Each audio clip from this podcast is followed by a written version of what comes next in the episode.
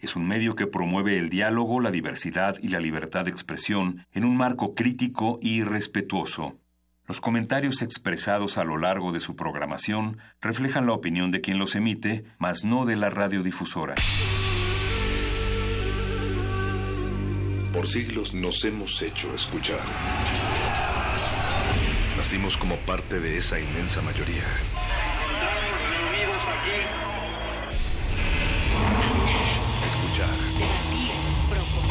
Cuestionar. Está en nuestra naturaleza. Seamos instrumentos de conciencia de nuestro pueblo. Usamos el sonido porque atraviesa obstáculos. Muros, fronteras. Nosotros somos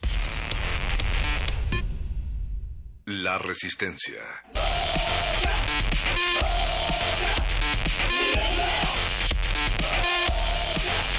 Resistencia modulada.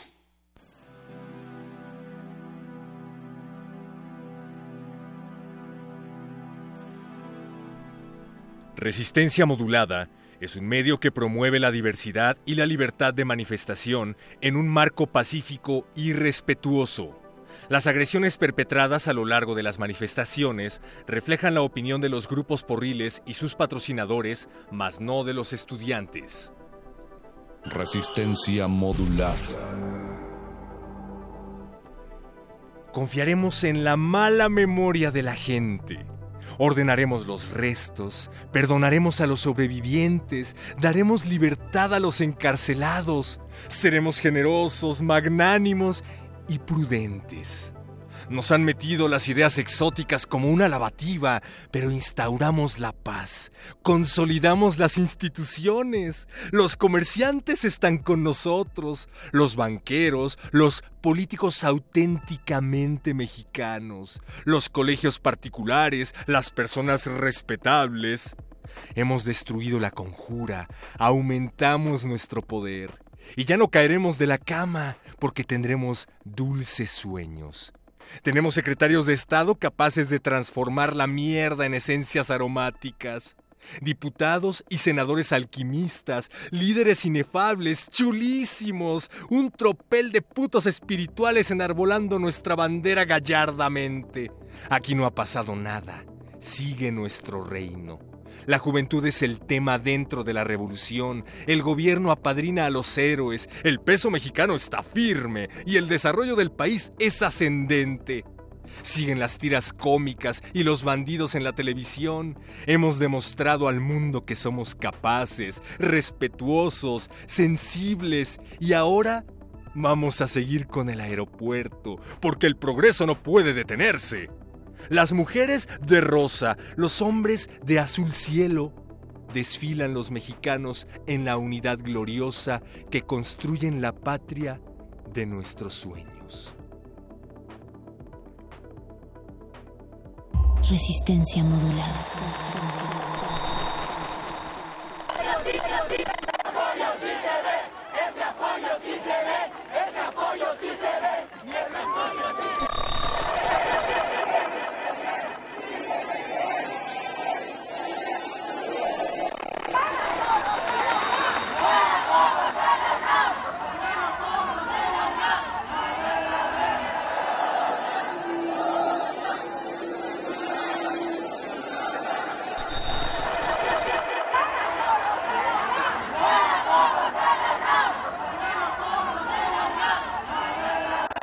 Resistencia modulada.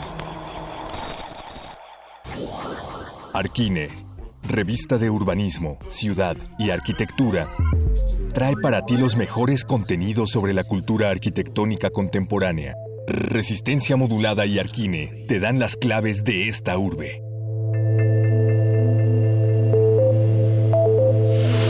Arquine.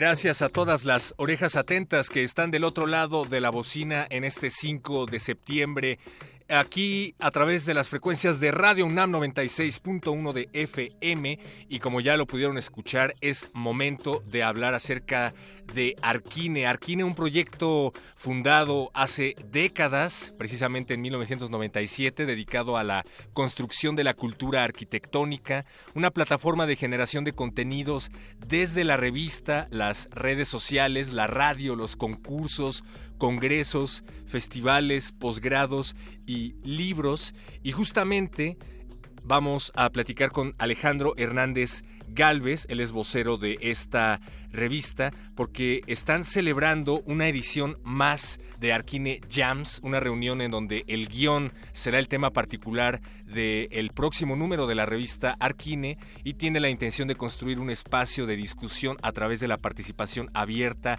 de todos los presentes. Arquine, un proyecto que nos demuestra que también a través de la arquitectura tenemos que reflexionar y vaya qué momento para reflexionar nuestro entorno. Alejandro Hernández, ¿nos escuchas? Buenas noches. Hola, ¿qué tal? Buenas noches, ¿cómo estás? Bien, bien. Oye, pues aquí tratando de explicar el Arquine Jams, pero ¿quién mejor que tú para hablarnos al respecto? Pues tiene, tiene un poco como la intención fue desde que se hizo el primero, se va a hacer el, el, el de mañana es el decimonoveno, fue hacer una conversación o intentar una conversación un tanto más informal, un tanto improvisada, o sea, así como, como los jams este, musicales, como los jams de un grupo de jazz, como un palomazo, digamos. Un spoken word arquitectónico. exacto, en donde eh, sí hay un tema, evidentemente, normalmente el tema es el del número, el número que aparece en ese, en ese momento de la revista, o a veces han sido otros temas que, que son coyunturales, eh, y la discusión es un poco, como te decía, más abierta, más improvisada, no sin quitarle seriedad ni profundidad, pero sin eh, a veces este el, nivel de, exigencia que demandaría una mesa redonda o a veces también de, un poco de, más que de rigor de, rigidez, ¿no?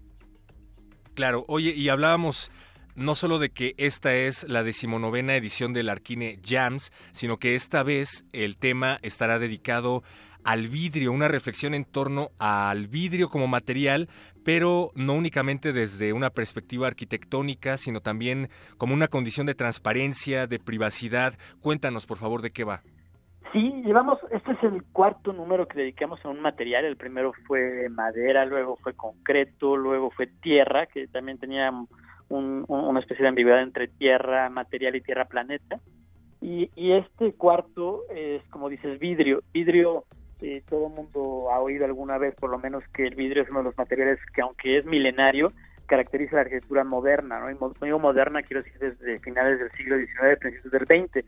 Este edificio, esta arquitectura que es transparente, la arquitectura de las cajas de vidrio, de los rascacielos y demás, que buscaba borrar de alguna manera la relación entre, bueno, la diferencia entre exterior e interior, al menos visualmente, y ahí hay uno de los temas problemáticos del vidrio, ¿no? Que, justo eso, te abre la vista o la visión de afuera hacia adentro y de adentro hacia afuera, pero finalmente es una, es una pared transparente, pero que no te permite siempre pasar.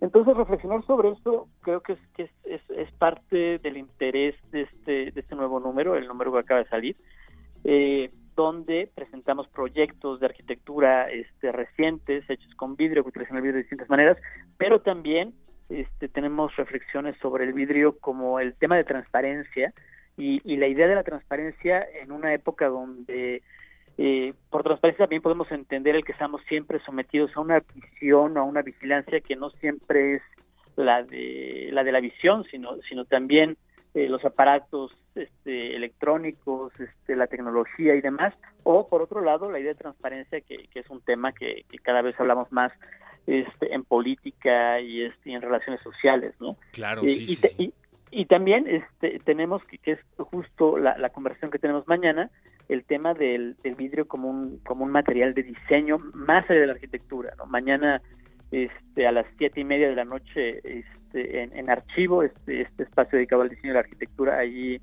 a unas casas de la casa de, de, Luis Barragán por el metro este, Constituyentes.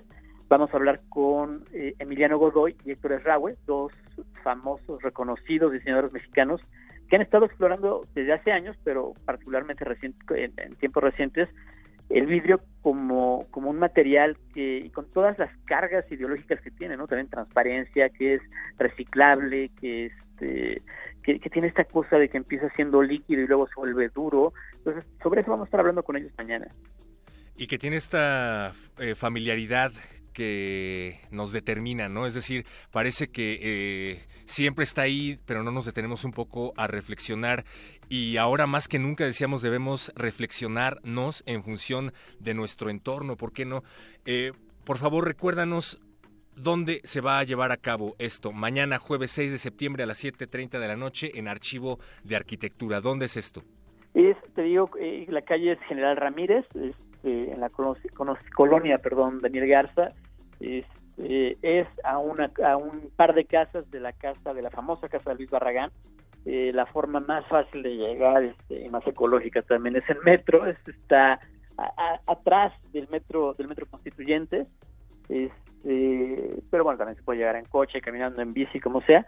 Eh, es un espacio muy muy interesante porque es un espacio dedicado justo a reflexionar el, este, a partir de, colecciones, de, exhibiciones y también de, discusiones este, el estado actual de la arquitectura y el diseño en México y en general en el mundo. ¿no? Y mañana nos, nos, nos acogen ellos para, como te decía, discutir con o platicar no solo con Héctor y con, y con Emiliano, sino entre todos los que vayan, porque es una, una, conversación abierta al público, no solamente en el sentido de que los invitamos a que vayan, sino que los invitamos a que discutan con nosotros cómo podemos entender hoy el vidrio y qué, qué, qué, más podemos decir de este material que, este, como decía, es milenario, pero este, marca la modernidad y hoy marca otra manera de entender también el entorno, desde las vitrinas de los separadores hasta los grandes rascacielos.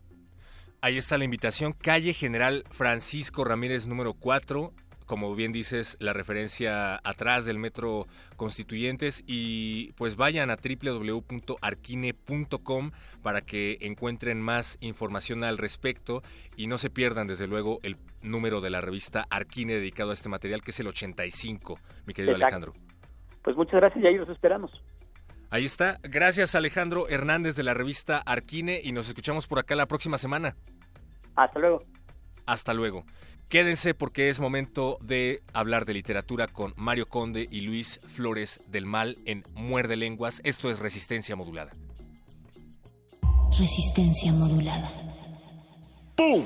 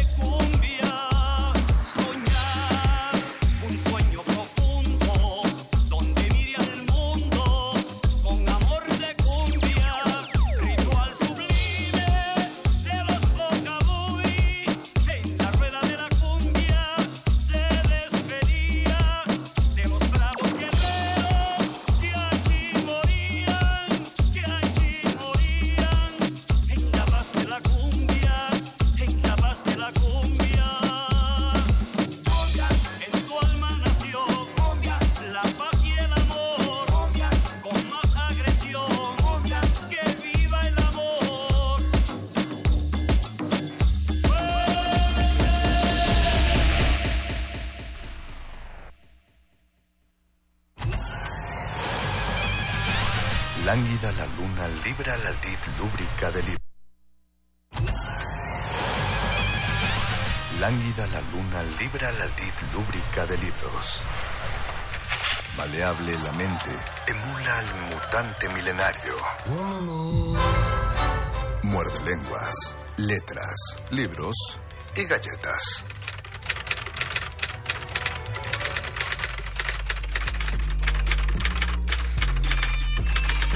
Muerde, muerde, muerde. Muerde lenguas, muerde lenguas.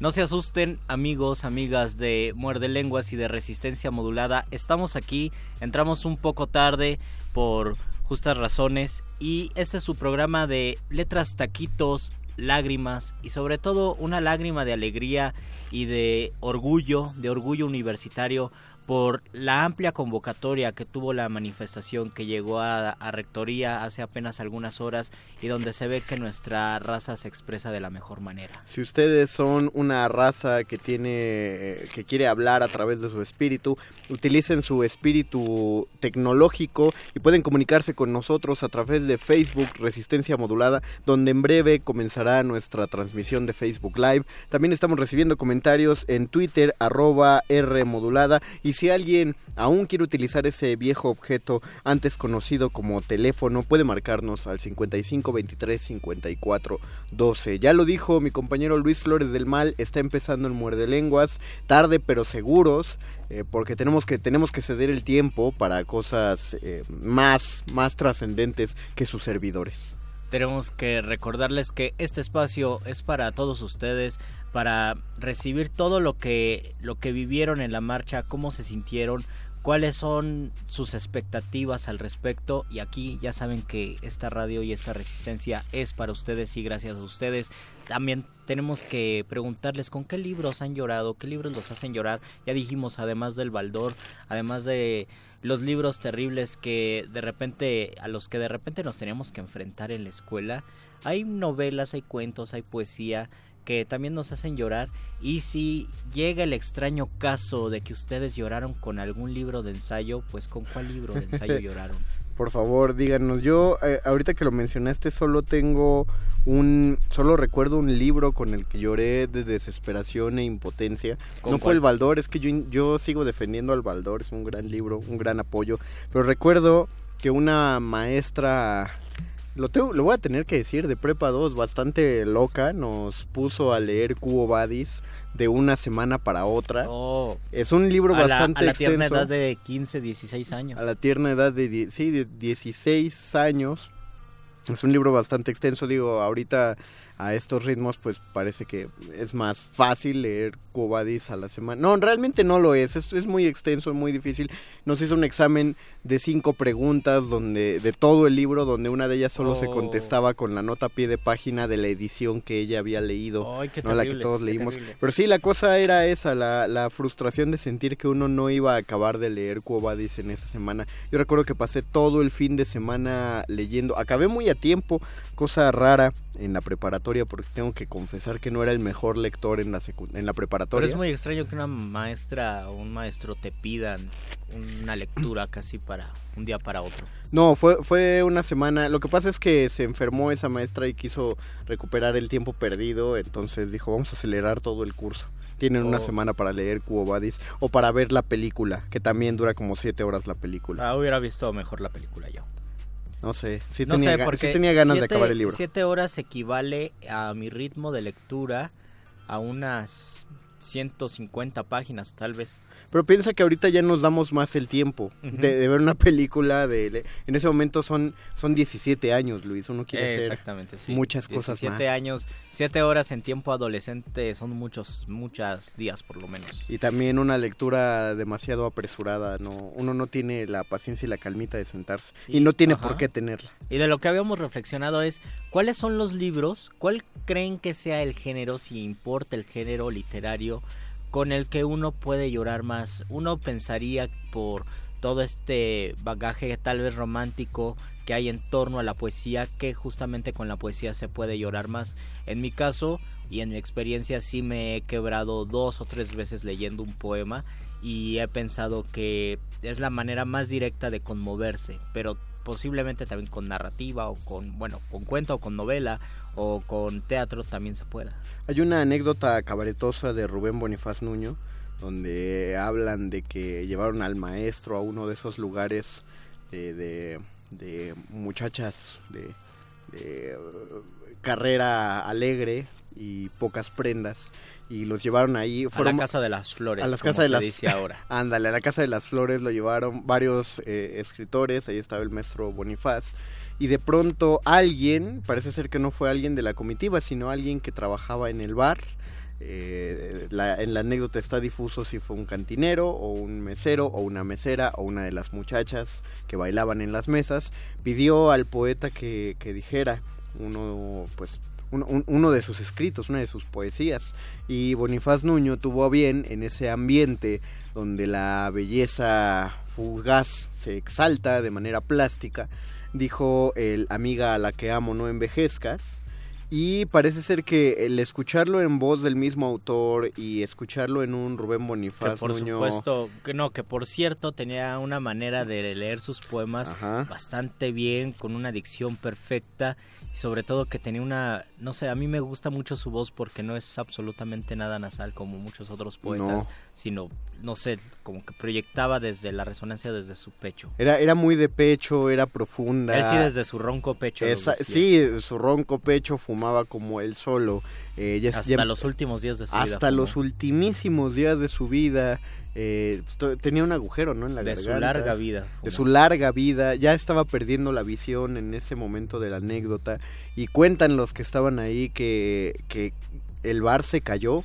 O sea, guardó oh. silencio quitaron la música, todas las prostitutas le empezaron a poner atención y acabaron llorando todas ante las palabras del maestro Bonifaz.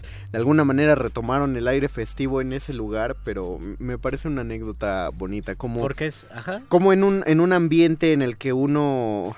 Es un ambiente que ha inspirado poesía, pero no es un ambiente en el que uno sienta que uno va a declamar poesía. Y en ese ambiente enrarecido entra el que para mí es, obviamente me van a atacar, pero pues para mí es el mejor poeta eh, mexicano del siglo pasado y que levanta, no, no se transforma de ese modo el, el ambiente es, y, yo creo que yo creo que lo que subyace en la anécdota y tal vez en los poemas y poetas que hemos mencionado detrás de todas las elegías de las coplas por la muerte de su padre de Manrique o de algo sobre la muerte del mayor Sabine de, de, Jaime Sabines o Amiga la que amo no envejezcas de Rubén Bonifaz está la conciencia de que todo es fugaz y esto nos si no lo logramos aprender o abrazar nos causa muchísima pena y nos causa muchísimo pesar porque el poeta lo que hace es decir oigan tengan cuidado porque todo lo que están haciendo se va a acabar,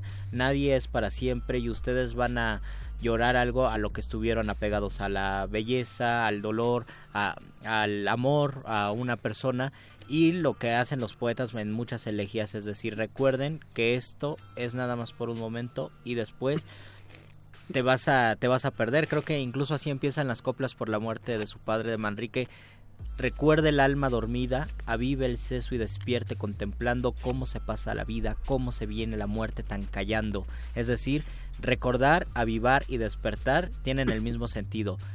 Pónganse atentos, pónganse trucha, porque la vida es muy fugaz y llega la muerte tan callando porque silenciosamente mientras nosotros nos divertimos, mientras hacemos un programa de radio, la muerte llega calladamente. Entonces recordar eso nos causa muchísimo pesar. A, nombre de todos los radioescuchas de resistencia modulada, necesito preguntarte, Luisito, ¿estás bien?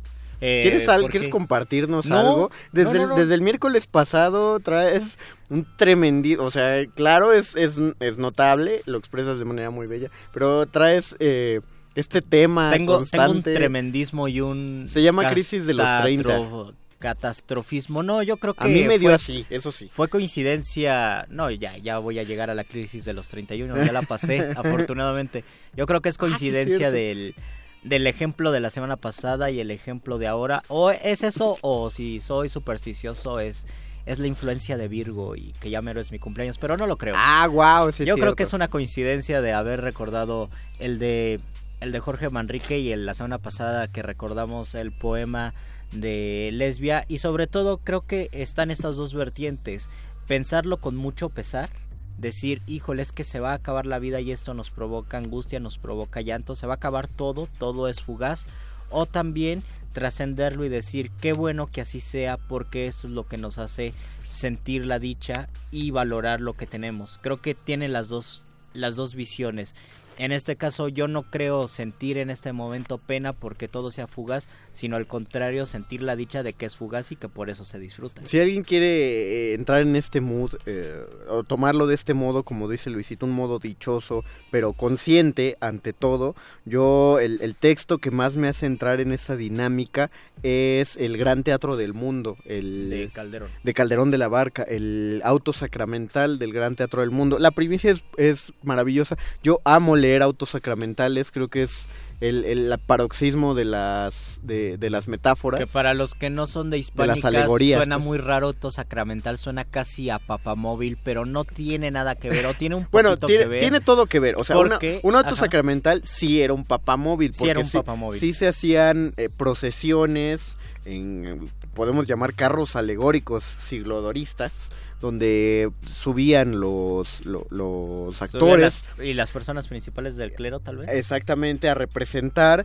estas obras que mediante alegorías hablaban acerca de los sacramentos Auto de la iglesia. significa acto, una obra de teatro No, no. relacionada con el sacramento. No se vayan por ahí que se llama auto por los Por carros alegóricos, no son autos alegóricos, sino que exactamente por un acto. Y eh, representa varios de los sacramentos de la iglesia. Uno de esos sacramentos son los, los santos olidos, diría la, la tucita.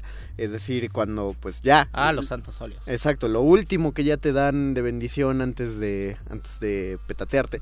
Y entonces en el Gran Teatro del Mundo, Calderón lo expresa de una manera muy bella, donde dice, el, el- el mundo es un escenario, Dios es el director de esta gran obra, y de pronto te llama y te dice, súbete, te sube al escenario, te da un papel, hace que lo representes lo mejor que puedas, tú te esfuerzas en representarlo muy bien, y cuando acaba tu papel en la obra, te baja del escenario.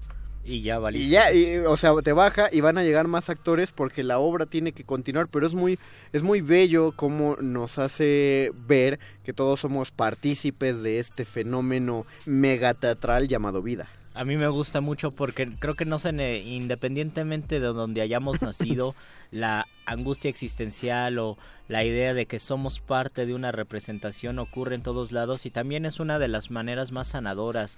Y, o sea, pienso primero que el llanto sí es sanación y pienso que la idea del espectador como nosotros mismos si- siendo espectadores de nuestras circunstancias nos ayuda a estar a salvo porque podemos estar en, en una situación muy terrible, una situación que nos haga llorar muchísimo, pero si asumimos el papel, sab- sabemos que estamos representando eso, pero también podemos paralelamente asumir el papel del espectador, del observador.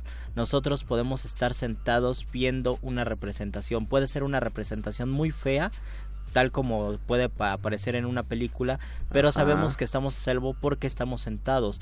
De repente empatizamos, podemos empatizar con los personajes, pero nosotros podemos pensar que somos algo más allá de la representación del teatro del mundo y también eso eso ocurre muchísimo y lo habíamos dicho al momento de leer, por eso tal vez casi no lloramos cuando leemos una novela porque sabemos que está la novela y estamos nosotros separadamente de la, de la novela. Tenemos un comentario que fue por teléfono. ¿Quién nos llama por teléfono y quién nos deja recado Nuestro con el voice? querido quinto bitle de este es. cuarteto de tres. El bicle. el- nuestro bicle. Lalo Nájera dice... Saludos, Lalo. Los dos libros que lo han hecho llorar son Robinson Crusoe de Oh. Daniel Def- Defoe, Defoe, Defoe, Def- Defoe. Bueno, sí, claro, el Más del náufrago, pues, ¿no? Y La Dama de las Camelias de Dumas, y ese sí se Oh, pronuncia Dumas. Y ese sí se pronuncia Duma. Nos manda saludos, saludos a ti, Lalo Nájera. Ah, mira, llorar con la dama. ¿Qué, qué?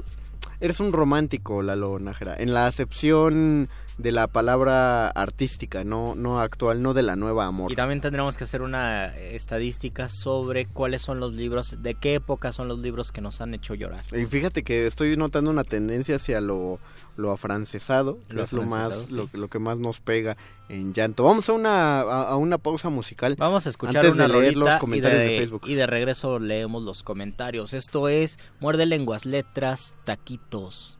Y lágrimas.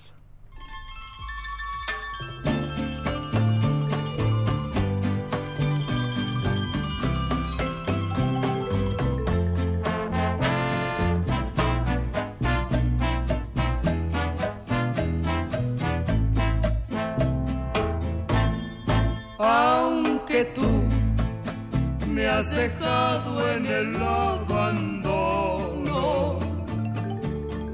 aunque ya han muerto todas mis ilusiones. En vez de maldecirte con gusto en cono, en mis sueños te colmo, en mis sueños te colmo de bendiciones.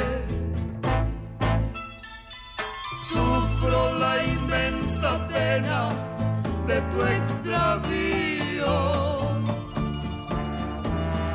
siento el dolor profundo de tu partida. Y lloro sin que sepa que el llanto mío tiene lágrimas negras, tiene lágrimas negras como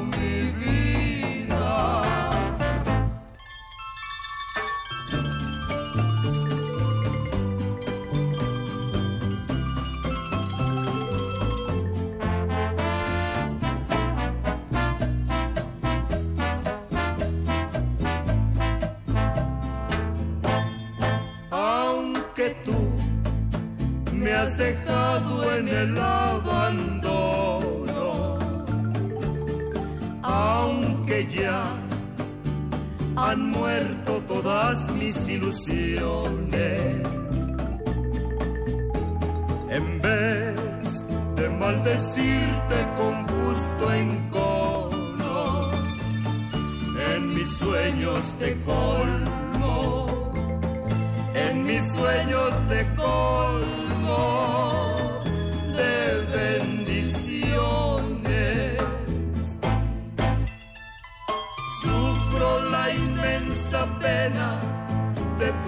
extravío. Siento el dolor profundo de tu partida. Y lloro sin que sepas que el llanto mío tiene lágrimas negras, tiene lágrimas negras como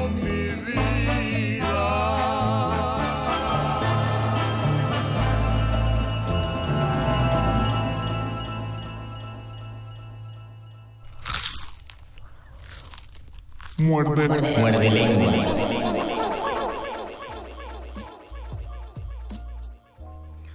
Escuchamos Lágrimas Negras, una de las canciones más emblemáticas que hablan sobre el llanto, sobre las lágrimas. Nunca había escuchado esa versión, me gustó. Gracias, doctor Arqueles, por ponerla. Y tenemos muchos saludos en nuestro Facebook de Resistencia Modulada. Nos saluda Rininverse con un poemoji de manita.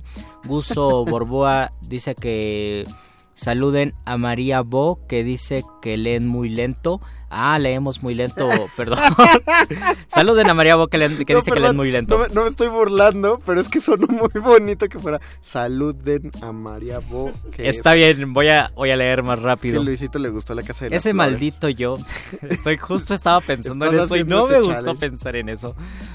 Maldito yo de Ciorán me provoca lo contrario. Si ando depresivo, esos aforismos en vez de hacerme llorar me levantan el ánimo. A mí me gusta mucho porque a mí en mi caso ocurre con Borges.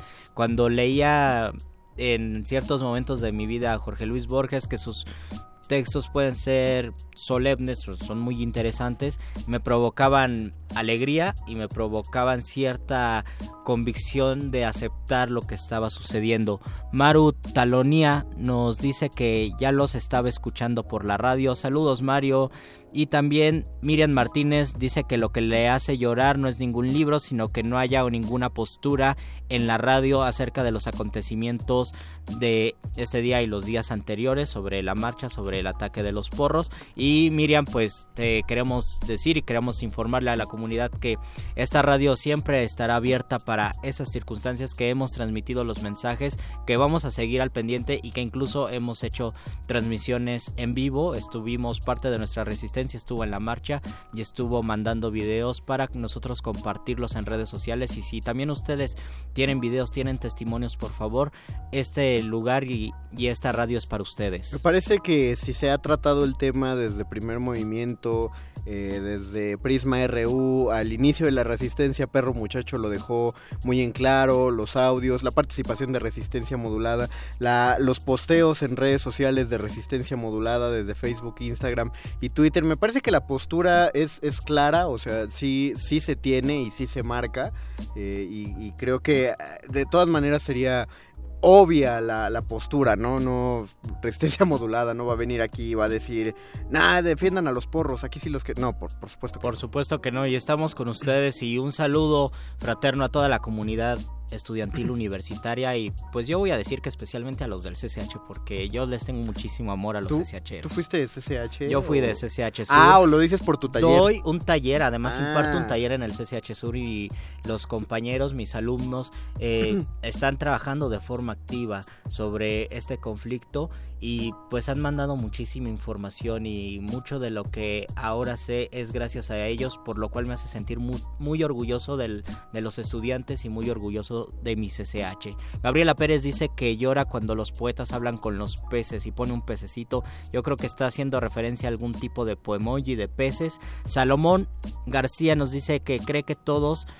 Sabemos que la vida es fugaz, pero el desapego no es sencillo. Por supuesto que no es sencillo. Intenta ah, dejar el celular dos días, no se puede, nadie puede hacerlo. Lo definió muy bien. Hace rato nos dice Martelena que hace, hace rato derramé las de cocodrilo en el metro CU al verlo lleno, jóvenes con el Goya. Eso es verdad y me parece que esa conmoción que tú tuviste, muchos la tuvimos por medio de redes sociales donde se notaba la cantidad de estudiantes que llegaban a rectoría, todavía había contingentes que salían desde ciencias políticas y que estaban también a la altura del metro universidad y se notaba muchísimo el amor. Y luego cuando llegó el contingente del Instituto Politécnico Nacional pues dan ganas de abrazar a todos ellos porque de verdad se siente el amor universitario y se siente la compañía de los estudiantes. Y Octa nos dice, o cuando ves a los chavos del poli echando goyas, exactamente es lo que acabo de decir. Yo Me gusta tu comentario. Eh, y curiosamente yo no sé si las fotografías le hacen justicia a la situación, ¿no? O sea, no sé, no pude estar yo en, estaba como del otro lado de la ciudad, pero siento que verlo en vivo debía ser 300 veces mucho más potente. Me escribió mi novia que sí estaba por ahí y dijo que justo ver la UNAM eh, con esa capacidad de convocatoria y lleno el campus central, sí es una cosa que enchina la piel. y por supuesto esto queda bastante bien porque ya habíamos hablado que las lágrimas siempre las pensamos como de tristeza, de coraje, de indignación. Y en este caso en muchos de sus comentarios pues podemos pensar que son lágrimas, auténticas lágrimas de alegría que también es otra manera de expresar nuestras emociones. Y pues y eso yo pienso que en la literatura debe ser muchísimo más complicado ver a alguien que llora de alegría por un libro Tal vez lloras de alegría cuando te regresan un libro. el maestro Martínez Monroy tenía una explicación de por qué lloras de alegría. Era porque eh, lo, ejemplificaba con la tesis. Decía, el día que te titulas, eh, lloras, porque él manejaba la idea de que uno no lloraba precisamente de alegría las veces que lloraba de alegría, sino que dentro de la alegría uno se daba un momento de tristezas. Hay un dejo de tristeza. Exactamente. Entonces, cuando te titulas, no es que llores de alegría de titularte, sino que lloras, porque en ese momento recuerdas todas las noches desvelándote haciendo la tesis, todas las veces que te rechazaron el marco teórico, todas las veces que tuviste que cambiar de tema, que al final terminaste redactándola, que hiciste tus eh, todas tus entregas y que sobreviviste a tus todas las veces que perseguiste a los profesores para que, para que te dieran las firmas. Eh, exactamente, o sea, lo que te hace llorar es, es la, nostalgia o el recordar todos los obstáculos que sí pudiste recuerdan a Will Smith, lloró de alegría en, el, en ese momento que, le, que él llamó felicidad. ¡Qué película! No me digas. Creo que ese es uno de los. Yo me acuerdo. Ese es uno de los ejemplos de, de, llorar de alegría. Aunque yo no estoy de acuerdo con ese tipo de alegría. No, yo sí.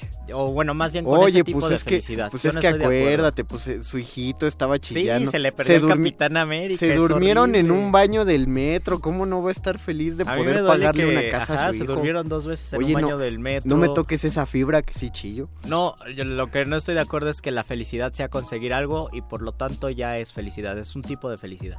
Dice, nos escribe Eugenia Olson. Nos dice, no soy tan joven, pero los escucho. Por supuesto que lo eres, Eugenia. Claro que sí lo eres. Eh, los escucho. Felicidades por su cuarto aniversario. Ah, muchas gracias. Nunca es tarde para recordarlo. ¿Podrían repetir el dato de la rola Lágrimas Negras?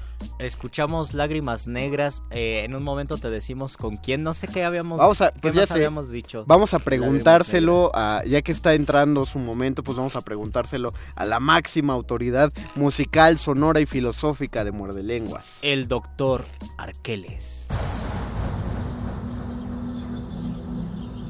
Cuando la primer duda del hombre surgió, el universo respondió con el conocimiento en forma de persona una persona con suéter.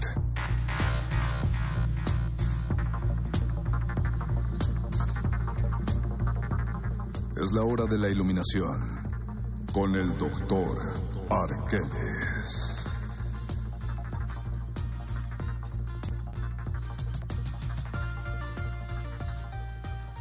Primera pregunta para aprovechar al máximo estos siete minutos y medio que tenemos, doctor Arqueles. ¿Qué nos dice la canción Lágrimas Negras? Esta versión que, acabamos de escuchar es una interpretación de Alicia Juárez García junto con el maestro José Alfredo. Nada más ni nada menos. Qué buena interpretación. Así es, una diferente. ¿Qué se le quedó en el tintero el lunes a propósito de las lágrimas, Doc? Comentábamos la importancia que tienen para hablar más allá de cuestiones negativas o tristes. Pensar que la vinculación de las lágrimas con las emociones no necesariamente es tan directa. Es decir, el acostumbrarnos a pensar que uno llora porque está triste o tal vez de manera excepcional porque está feliz es reducir un fenómeno muy particular de la humanidad a algo bastante pequeño. En términos también biológicos hay distintas caracterizaciones de, del llanto que explican su función para resolver conflictos fisiológicos.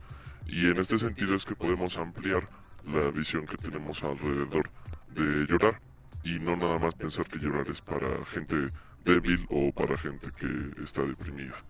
siempre siempre lo ligamos con eso, ¿no? Con la debilidad, la depresión, el llanto. Con la purga. Incluso dicen que llorar te hace más fuerte y también dicen tócale de Por puro eso, llorar. Pues ve al perro muchacho, lo ven así de fuerte, tóquenlo. De tanto llorar. De puro chillar en el baño nada más, de radio nada más. También es curioso mencionar que existe la presencia de las lágrimas como un elemento mitológico. Hay muchísimas leyendas que señalan que alguna princesa o diosa a través de su llanto produjo el cauce de un río o una laguna o un espacio pues de estos cargados de líquido vital. En México tenemos, por ejemplo, un lago de lágrimas en Camécaro, Michoacán, que supuestamente fue hecho por las lágrimas de la hermosa princesa Juanita de la región Purépecha. Porque también lo cierto es que el elemento agua es el elemento más relacionado con las emociones, sobre todo con, con un tipo de emociones negativas, ¿no? Si pensamos en el océano y en la atracción de la luna, es el océano completamente es emocional y nosotros en, en, nuestro mar de emociones lo podemos sintetizar por medio del llanto, o más bien lo podemos depurar por medio del llanto. Esa idea del mar de emociones puede ser bastante interesante, Luis, porque lo que ocurre más bien es que las emociones precisamente fluyen de manera similar a un líquido. ¿No será que también que tenemos una tendencia meteoropática? Sí, definitivamente. últimamente, ¿cuántos se levantaron como con más desánimo que de costumbre? Porque la ciudad se despertó varias veces eh, nublada. No sé, eh, o también se suele decir mucho que hay eh, el, temperamento, ¿no? Por ejemplo, de los londinenses Cuando un mexicano va para allá tiene que lidiar muchísimo con enfrentarse a este nuevo tipo de emoción, tiene que sobrevivir porque pues allá llueve por 40 días seguiditos. O que literalmente cuando te enojas te prendes, te enciendes. Sí. Esa vinculación también de los cuatro elementos con algunos eh, humores fue aplicada a la medicina, esto ya lo habíamos también mencionado. en Pero es verdad, ¿no? Cuando uno tiene una, un, no sé si un ataque de inseguridad, de ansiedad, de celos, lo que se siente en el estómago es como si el agua se, como si un agua se estuviera moviendo. Y caliente. Igual y son tus ácidos clorhídricos. Igual Exactamente, son mis es ácidos puro o mis mariposas en el La estómago. Pura gastritis. Vamos a las recomendaciones la- Vamos a, lacrimosas. vamos a las recomendaciones lacrimosas. Hoy es 5 de septiembre y el 5 de septiembre de 1914 nació el gran poeta, hablando de poetas jóvenes, el gran poeta chileno Nicanor Parra, antipoeta. Es el primer cumpleaños de Nicanor Parra que ya no lo pasa con nosotros. Cumplió 103 años el año pasado y todavía seguía vivo, todavía seguía en este planeta. Murió en enero de este año, así que es el primer cumpleaños del chileno que lo pasa en el gran cielo de la antipoesía y de la poesía. Entonces yo creo que mi recomendación es lean a Nicanor Parra porque es una persona que sabe reír y pues es un buen contrapunto para combatir el llanto. Ah, y también es el cumpleaños de Freddie Mercury. Pero, en, pero a este programa le ya cuando vayan a Pero de este, ajá, este programa le compete mencionar a Nicanor Parra. Ok, eh, yo, híjole, no sé hacia qué irme. Tal vez, tal vez el gran teatro del mundo recomendado. No, o, o sea, claro que lo recomiendo, pero pues, ese ya lo, pues ya se mencionó, no, no me voy a salir por la fácil. Más bien voy a repetir, ya lo he mencionado en algún momento, la obra que sí me arranca las de Cocodrilo y las más honestas que las de Cocodrilo, que es una comedia de Molière llamada La Escuela de las Mujeres. Hay un trasfondo por ahí en la Escuela de las Mujeres, ya lo he mencionado.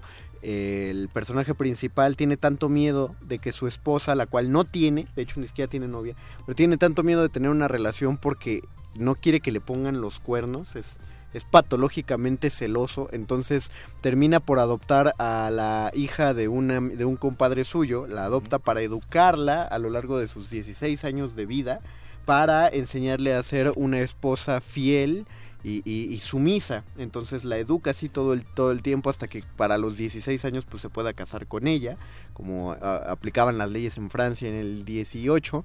Y el asunto, de, perdón, en el 17, y el asunto es que evidentemente esta chica eh, no se enamora de este señor que Oh, tiene cerca de triste. 40 años, sino que se enamora de un muchacho que pasa siempre por enfrente de su ventana. Hacia el final de la obra, ante esta, estos celos iba a decir tele- estos celos patológicos, el, el hombre ter- termina cediendo y casa a, a su hija putativa, la casa con el muchacho que le gusta. Eh, me pone muy, muy triste y me conmueve mucho la historia, o sea, me alegra, me da risa, pero me conmueve, porque es, también es un papel que representó Molière eh, mismo, como el hombre de 40 años, ante la chica de 16 años que era la actriz de la que estaba enamorado, Oh. Armand, pero obviamente que le hacía más caso al actor más joven y guapo que Molière. Hay un comentario de teléfono. Tenemos un comentario de Oscar. Dice, emociones o sentimientos negativos, mejor hablar de sentimientos incómodos. En el caso de los hombres es negar las emociones. Y sentir es útil, es útil y es sanador. Estamos de acuerdo contigo, Oscar. ¿Cuántos de ustedes se ponen a chillar con sus amigos?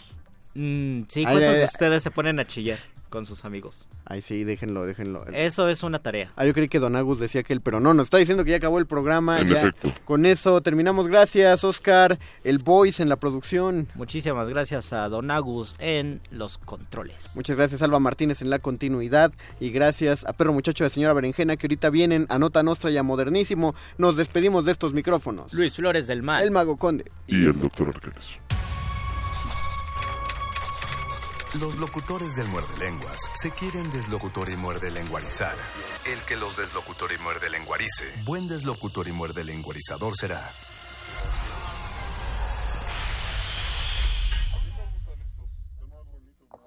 Resistencia modulada. Universidad Nacional Autónoma de México.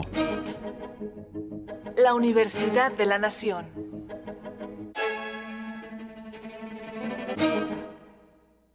Avances y desafíos. Sexto informe de gobierno. Habla el presidente Enrique Peña Nieto. Haciendo una síntesis de lo que hemos realizado a lo largo de esta administración, pondría en primer lugar las reformas estructurales que han sentado bases y están hoy generando beneficios para los mexicanos y serán más los que se alcancen a partir de los frutos que deparen precisamente a estas reformas estructurales. Lo segundo tiene que ver con el cumplimiento de los compromisos que hice con los mexicanos. Prácticamente habré de concluir más del 95% de los compromisos que firmé en cada entidad federativa y que registré ante notario público. Y tercero, toda la infraestructura que hemos realizado. Me quedo con la satisfacción de lo que sí pudimos lograr. Haber impulsado una inversión bien importante en infraestructura, tener un país mejor comunicado, con nuevas autopistas, 3.000 kilómetros de nuevas autopistas. Prácticamente duplicamos la capacidad de operación de nuestros puertos. En pocas palabras, en seis años se construyó o se amplió la capacidad operativa de los puertos igual a lo que se había hecho 100 años antes. Se construye el tren interurbano México-Toluca y el tren eléctrico de Guadalajara. Casi 30 aeropuertos del país se han venido modernizando a lo largo de esta administración. Sin duda destaca el nuevo Aeropuerto Internacional de México. Yo espero que de mantenerse este proyecto será una obra que pueda iniciar operaciones en la próxima administración. Contrario a lo que muchos piensan, la verdad es que en el sector agroalimentario, en el campo mexicano, hemos venido convirtiéndonos en una potencia. Somos el primer país exportador de aguacate, jitomate, chile verde, limón. Hemos apoyado el campo a través de la mecanización, a través de otorgar crédito para la adquisición de maquinaria y de implementos agrícolas para ser más productivos. También hemos llevado riego tecnificado. No depender del agua de temporal, sino optimizar el recurso natural, el recurso vital del agua. Estos son de los logros que sin duda es importante que se conozcan. Competimos con todos los países del mundo. Sí hemos avanzado. Y los indicadores económicos ahí lo dejan señalado. Somos un país confiable. Y ese es el México que estamos buscando. Un país creciendo, un país generando empleo, un país que recibe cada día mayor número de turistas. Superamos ya el número de turistas que recibe Alemania, el número de turistas que recibe Gran Bretaña. Ese es México. Somos el sexto destino turístico más grande del mundo. Sexto informe de gobierno. 2018. 100 años del nacimiento de Juan José Arreola. Reconozco que mi vida ha sido ya una larga devoción a la mujer, pero una devoción, si vale la pena de decirlo así, muy mal hecha. Porque yo me reconozco heredero de una tradición cultural en la que los hombres nos hemos sentido dueños de todo o probables dueños, por lo menos, y que la mujer es el bien inmediato de posesión. Es decir, desde entonces desaparece realmente la mujer como un ser autónomo y un ser independiente. Como heredero de esa tradición me confieso culpable. Juan José Arreola, 96.1 de FM. Radio UNAM. Experiencia sonora.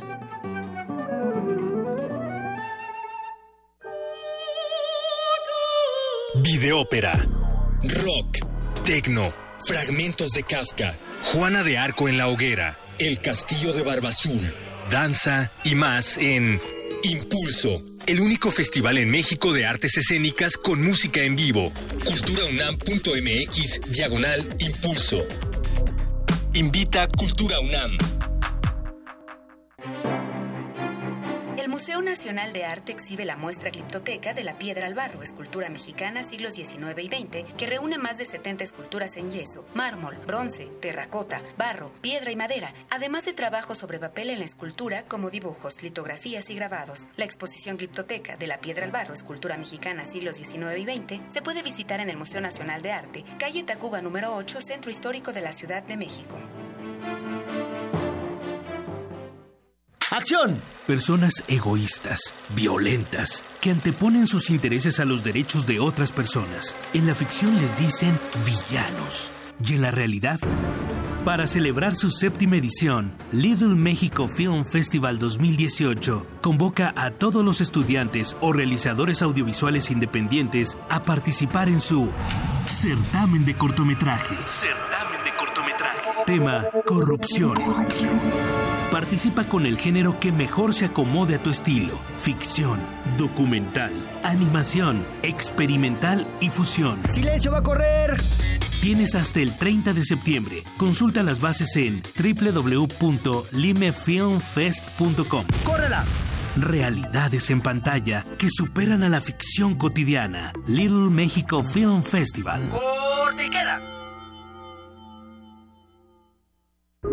Resistencia modulada.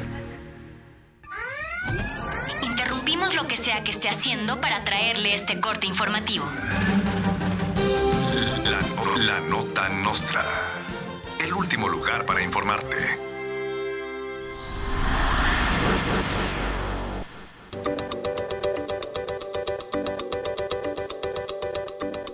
De los creadores de los libros de texto que afirman que las manos tienen seis dedos, llega el Nirvana mexicano.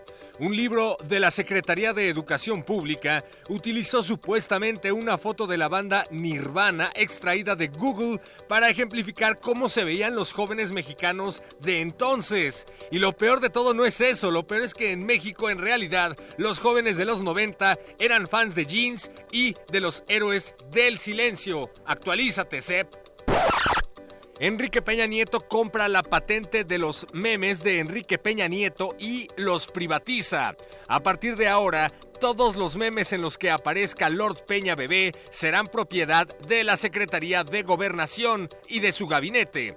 Además, todos los que compartan, creen o suban memes de Peña deberán pagar una multa de un billete de Benito Juárez de 500, no menos, como 5. Miles de personas, padres de familia, estudiantes y maestros de todas las facultades y escuelas de la UNAM y otras universidades marcharon hoy en la Ciudad de México para exigir una universidad en paz, libre de porros.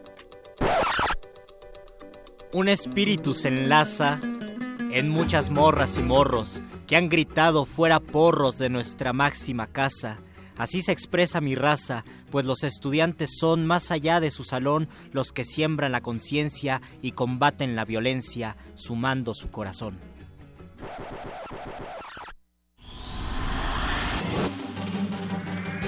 Estas fueron las últimas noticias que debiste recibir.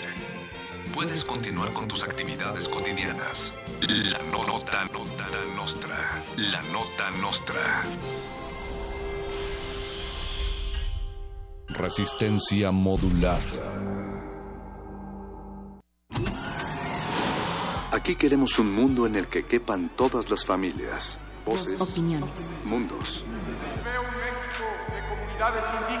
Nos protegemos en muros de cristal para evitar la vigilancia. Si no podemos bailar, entonces no es nuestra resistencia. El modernísimo. Todo es arte. Todo es política.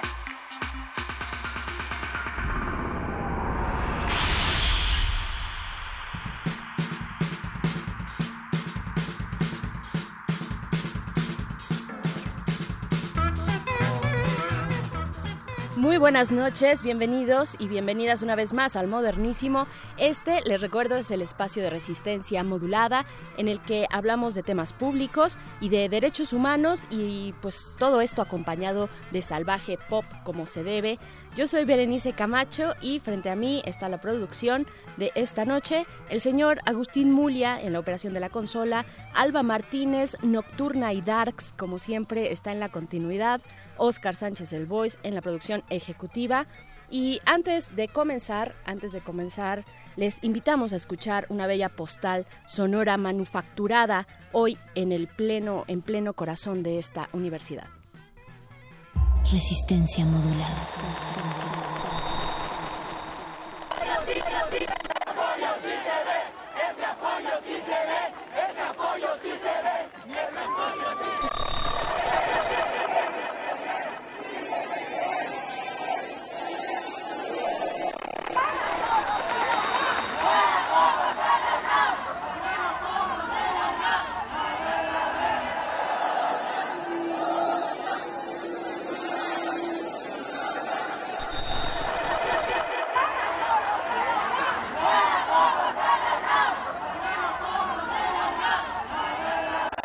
Resistencia modulada. El modernísimo.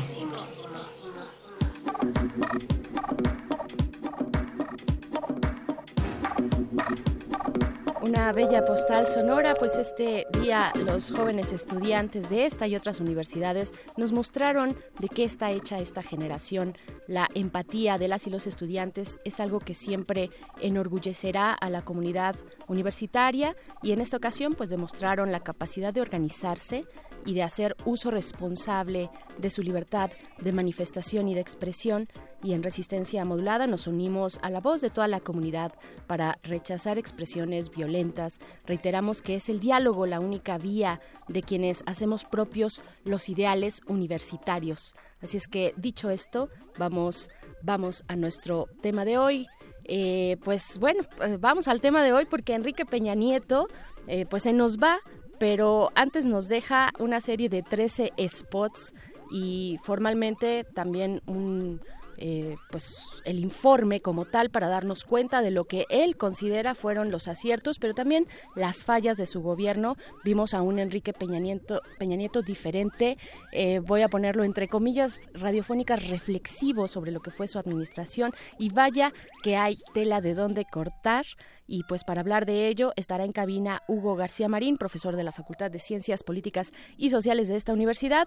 Y además, además estará en cabina Karen Condés para hablar de una puesta en escena llamada Nuestra venganza es ser felices, una propuesta teatral que mueve los reflectores a la resistencia de las mujeres mexicanas frente a un estado que históricamente pues nos ha invisibilizado. Es una apuesta para contar la historia no oficial de las mujeres. Esto hoy hoy aquí en el Modernísimo, cuando es un miércoles 5 de septiembre y son las 9 con 12. Queremos saber qué opinan ustedes. Eh, pues creen que el presidente debería entregar su informe de manera presencial ante el Congreso de la Unión, eh, como se hacía antes. Eh, o, a ustedes les dicen algo los mensajes, los spots eh, presidenciales, pues díganos en nuestras redes sociales, arroba R en Twitter, en Facebook Resistencia Modulada, también nos pueden encontrar en YouTube eh, y en Instagram.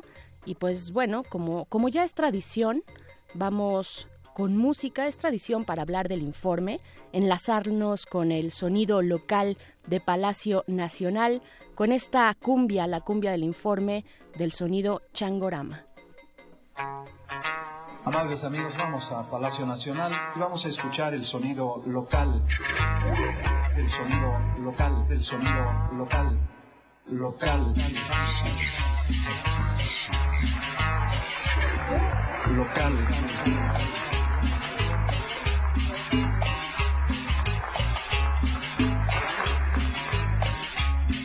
La unidad democrática supone medios encaminados a constreñir a las minorías e que puedan convertirse en mayorías. Pero también supone el acatamiento de las minorías a la voluntad. Rechaza actitudes, condena a otros que invocan el derecho a la intolerancia. Cuando no se tolera, se abona el campo de la fratricida intolerancia absoluta de todos contra todos. Muchas gracias.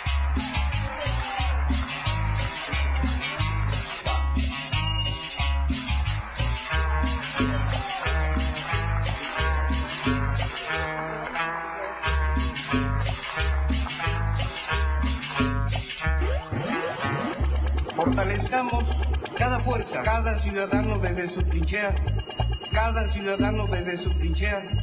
Prestigiemos, prestigiemos verdaderamente cada ciudadano desde su trinchera, cada ciudadano desde su trinchera, cada ciudadano desde su trinchera. Cada ciudadano desde su trinchera, verdaderamente a México. Posicionamientos que ya esperábamos. Sí, sí. Pero también que han La mayoría de ellos muy críticos, muy puntuales en el sentido de hacer hincapié.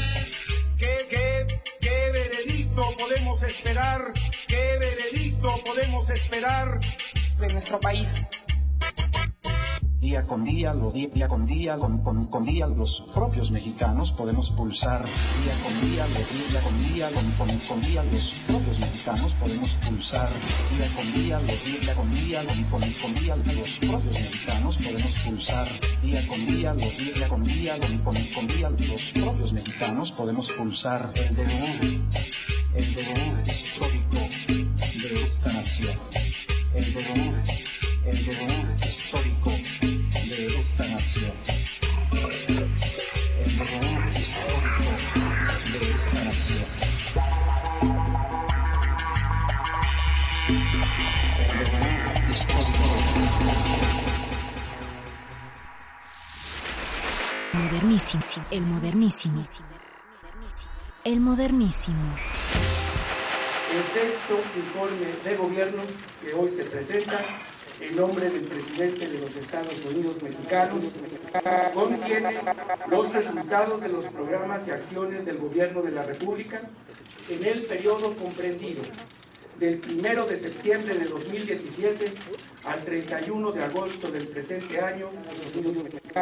Nosotros sí pensamos acudir a las celebraciones patrias y a su informe de gobierno, que no queremos interrumpir ni por un instante la secuencia histórica y constitucional de la República.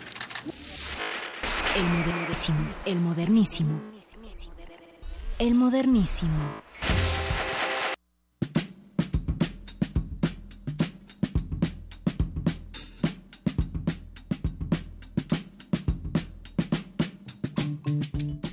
Ahí escuchábamos ya en el modernísimo pues parte de las controversiales declaraciones de unos y otros, eh, en este caso de Porfirio Muñoz Ledo, en torno al sexto y último informe de Enrique Peña Nieto. Se nos va este, le quedan nada más tres meses. Y pues bueno, para hablar de la carnita que surge en este debate, pues está con nosotros Hugo García Marín, maestro, él es maestro por la Universidad de Salamanca, además es licenciado en Ciencia Política por esta universidad y profesor de la Facultad de Ciencias Políticas y Sociales, eh, en donde también actualmente cursa el doctorado. Así es que te agradezco mucho, Hugo, que estés por acá en el modernísimo de nuevo, por acá con nuestra audiencia. Sí, más bien estoy jugando en casa como se diría. Gracias por la invitación, me siento siempre muy cómodo y agradecido por estar con ustedes. Buenísimo, cómo no, esta es tu casa y de todos los universitarios y sobre todo pues para hablar de estos temas, estos temas que nos competen a todos y todas. Eh, ¿Cómo viste en un primer comentario general?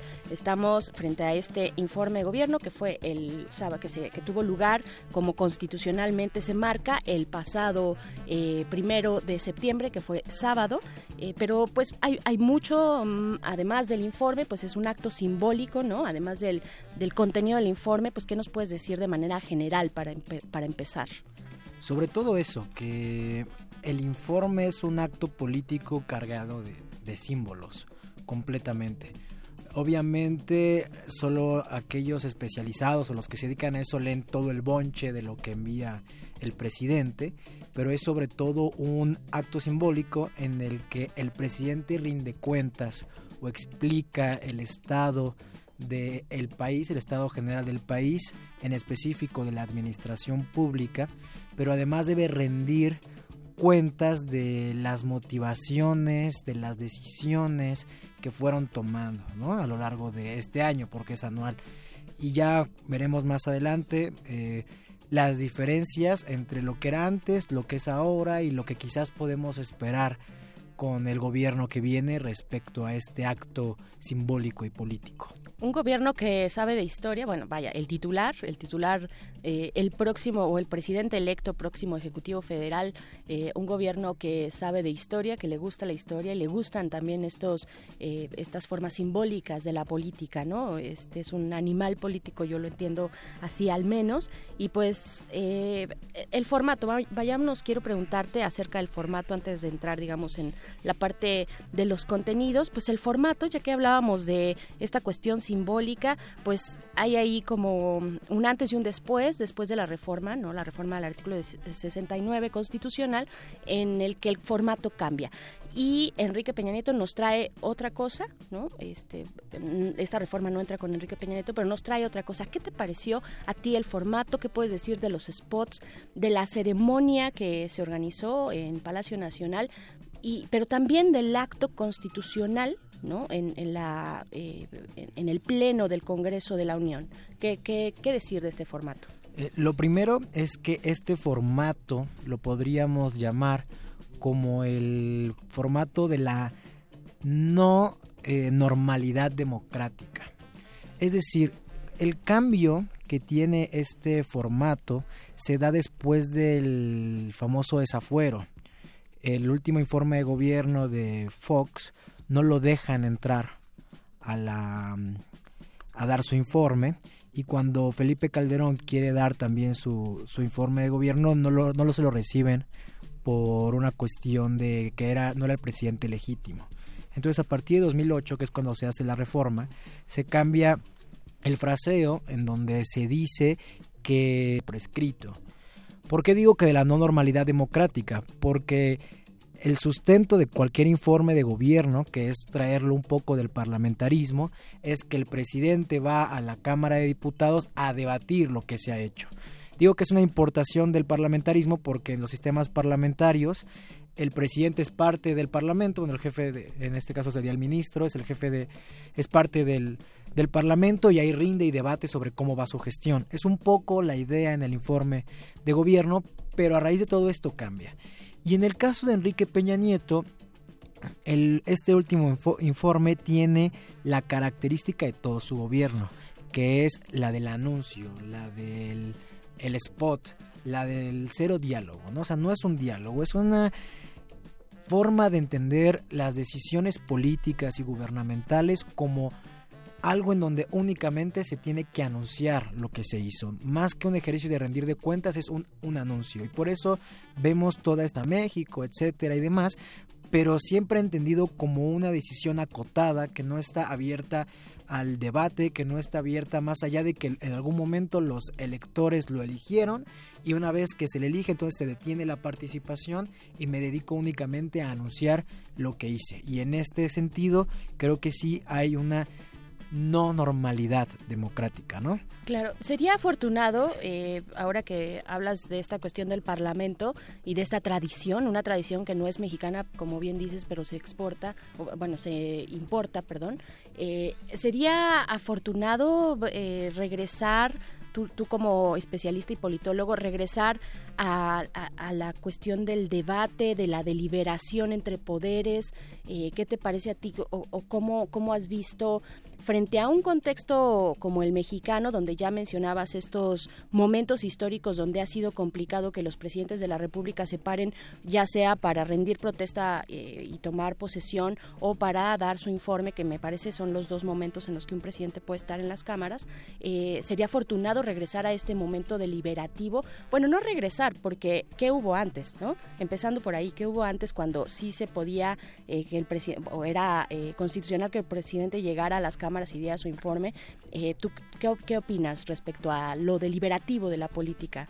Claro, la realidad es que ha tenido poco, desde hace poco tiempo, duró poco tiempo, que fuera justo un espacio deliberativo o sea, el informe tiene una historia desde Guadalupe Victoria, ¿no? Al menos aquí en el caso de México.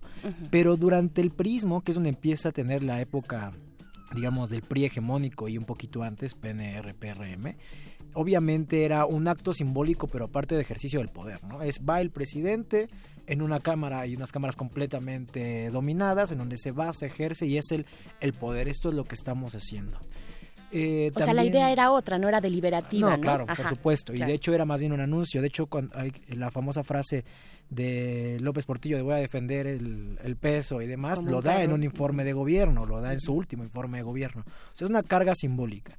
Y es justo con la transición a la democracia donde son los primeros presidentes, los, los tres presidentes que hemos tenido del 2000 para acá, vamos a ponerlo más o menos como, que son los que se han enfrentado a esto. Pero es curioso que es solo los primeros cuatro años, primeros cinco años de Fox, es cuando realmente hay un espacio deliberativo.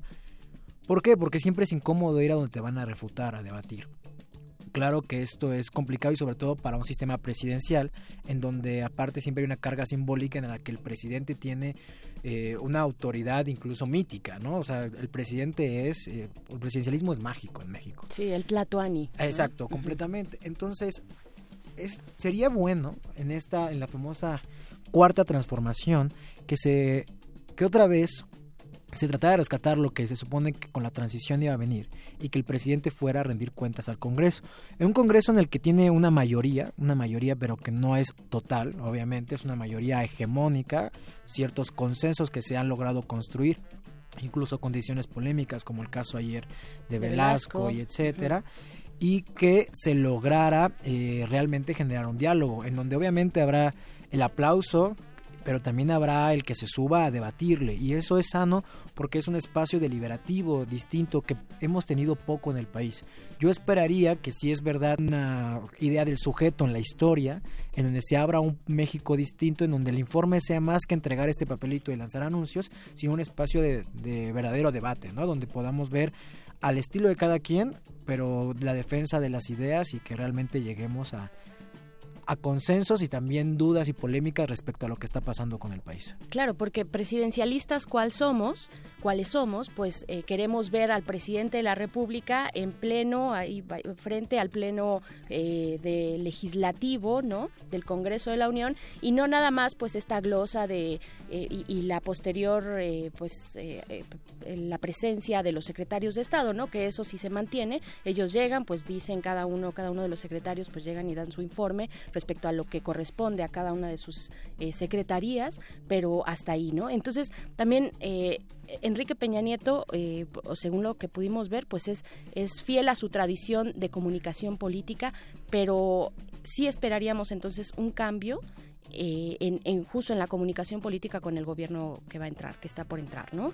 Sí, sí, sí va a haber un cambio. Yo creo que sí, sobre todo porque ya se ha visto en este en este nuevo formato todavía del presidente electo que sale a anunciar todo el día lo que hace. O sea, es un cambio muy muy llamativo. Es Decía mm, un colega politólogo, Gibran Ramírez, que es pasar del anuncio a pasar a la palabra y al diálogo y al debate constante, ¿no? O sea, pararse todos los días con la prensa, anunciar, aceptar eh, diálogo implica... El chacaleo, ¿no? Como, ajá, como se le llaman. Implica un debate, una y vuelta. Y si eso se está, si es un si va a ser un sexenio en el que se hable mucho, se discuta mucho y se lanza una idea que a lo mejor no se tiene muy bien pensada y después se lanza otra que está mucho más desarrollada y después abrimos a que se decidan cosas como lo del aeropuerto y demás, uno esperaría que entonces también se abriera la discusión temas con el otro poder, el otro de los tres poderes, que es el, parlamentario. Yo creo que sí hay una diferencia ya clara que hemos visto y que deberíamos esperar que eso cambie próximamente. Sí, y, y a mí me parecería afortunado que así fuera independientemente o al margen de, por supuesto, que, va a haber declaraciones, pues, de banqueta, digamos, ¿no? Como se les llama, que de pronto puedan ser polémicas, ¿no? Pero, pero, o sea, el hecho de cambiar la forma de comunicación política por parte del presidente a mí me parece afortunado, ¿no? Porque creo que eso nos acerca más, nos acerca en un ambiente democrático, de diálogo, ¿no? Deliberativo, porque creo que este, esta administración que se va sí tenía como un halo intocable, ¿no? De, de, allá está el presidente y, y, nadie puede cuestionarlo y no y tampoco aplaudirle, pues, pero, pero estaba ahí como inmaculado ¿no? Eh, eh, bueno, por, ahorita que hablabas de Gibran, le mandamos eh, un, abrazo también. Y, para continuar, Hugo, preguntarte cuál es el contexto, ya una vez que hemos hablado del formato, cuál es el contexto en el que llega Enrique Peña Nieto, la, cuál es tu lectura de este estado, justo del que viene a hablar con su informe de gobierno, pero cuál es este contexto, cómo, cómo, cómo lo relacionas con el informe. Yo sin duda creo que es un contexto que le podremos llamar de derrota y es pasa de ser el gran reformador al sepulturero del régimen. Es que ese es el sexenio de Enrique Peña Nieto. Hay una caricatura muy buena del Monero Hernández donde lo pone, lo dibuja en la basura con su con un gorrito hecho con papel de Save in Mexico, ¿no? Que era la, la primera, la portada del Time cuando recién empezaba su gobierno. Y es que esa es la lectura lo que el, el contexto, el mensaje que, que, trata de mandar es rescatar las cosas buenas de su gobierno, que sí lo movieron, que sí movieron, ahorita ya hablaremos eh, después de, los símbolos y lo que trata de mandar, pero es un contexto lleno de derrota. Por lo mismo también tiene que ser en un lugar cerrado, en un lugar donde ya no va... Es, yo lo plantearía como el México que es y el México que viene. O sea, el México que es todavía hoy día es el México en donde el presidente está aislado, el presidente no ve lo que pasa con su realidad y necesita ir a un espacio en donde está el aplauso fácil y puede hablar del México que él cree. Pero ese fue el México que él perdió, ¿no? O sea, pensémoslo de esta forma cuando él llega es llega en el punto más álgido del régimen neoliberal como tal, o sea, él llega y es el gran reformador, logra las dos reformas estructurales que ninguno de sus antecesores pudieron, una reforma energética en donde realmente se abre a Pemex para la privatización del petróleo o al menos la generación de concesiones al sector privado. Y por otro lado la reforma educativa en donde aparte uno de los primeros movimientos es el encarcelamiento de la lideresa El Baester Gordillo, que es un acto simbólico no solamente presidencial, que sí es de vamos, metemos a quien sea, pero sino aparte de un cambio.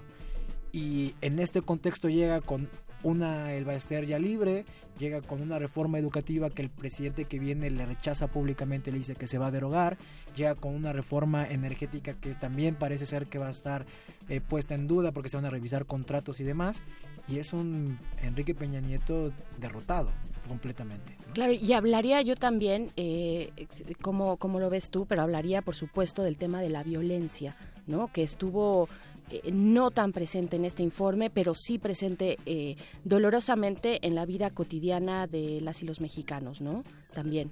Eh, estamos hablando con Hugo García Marín, profesor de la Facultad de Ciencias Políticas y Sociales, acerca de este sexto y último informe de gobierno. Vamos a hacer una pausita musical. Esto es del Afrojarocho. La canción es Política Sifilítica. Y pues regresamos, regresamos aquí al modernísimo. El modernísimo. tu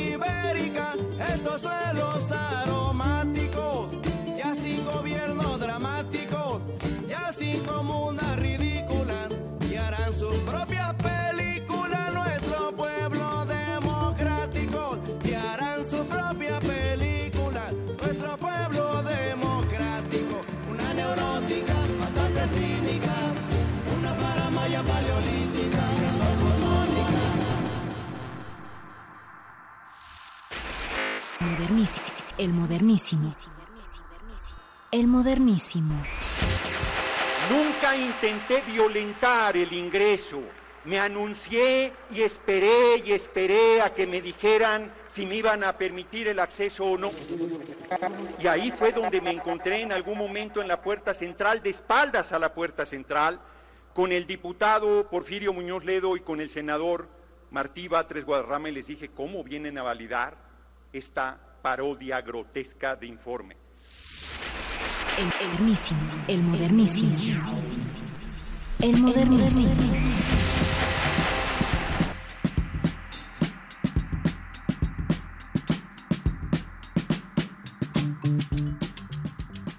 Nueve con 36 de la noche.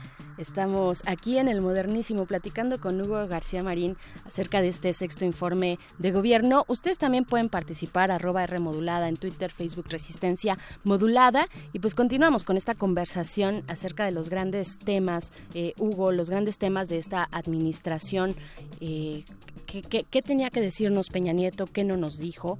¿No? Este, ¿Cuáles eran, qué había que presumir y qué no? Según su criterio también, por lo que vimos en los spots. ¿A ti qué te parece? Yo creo que Peña quiere mandar el discurso de les dejamos un país andando.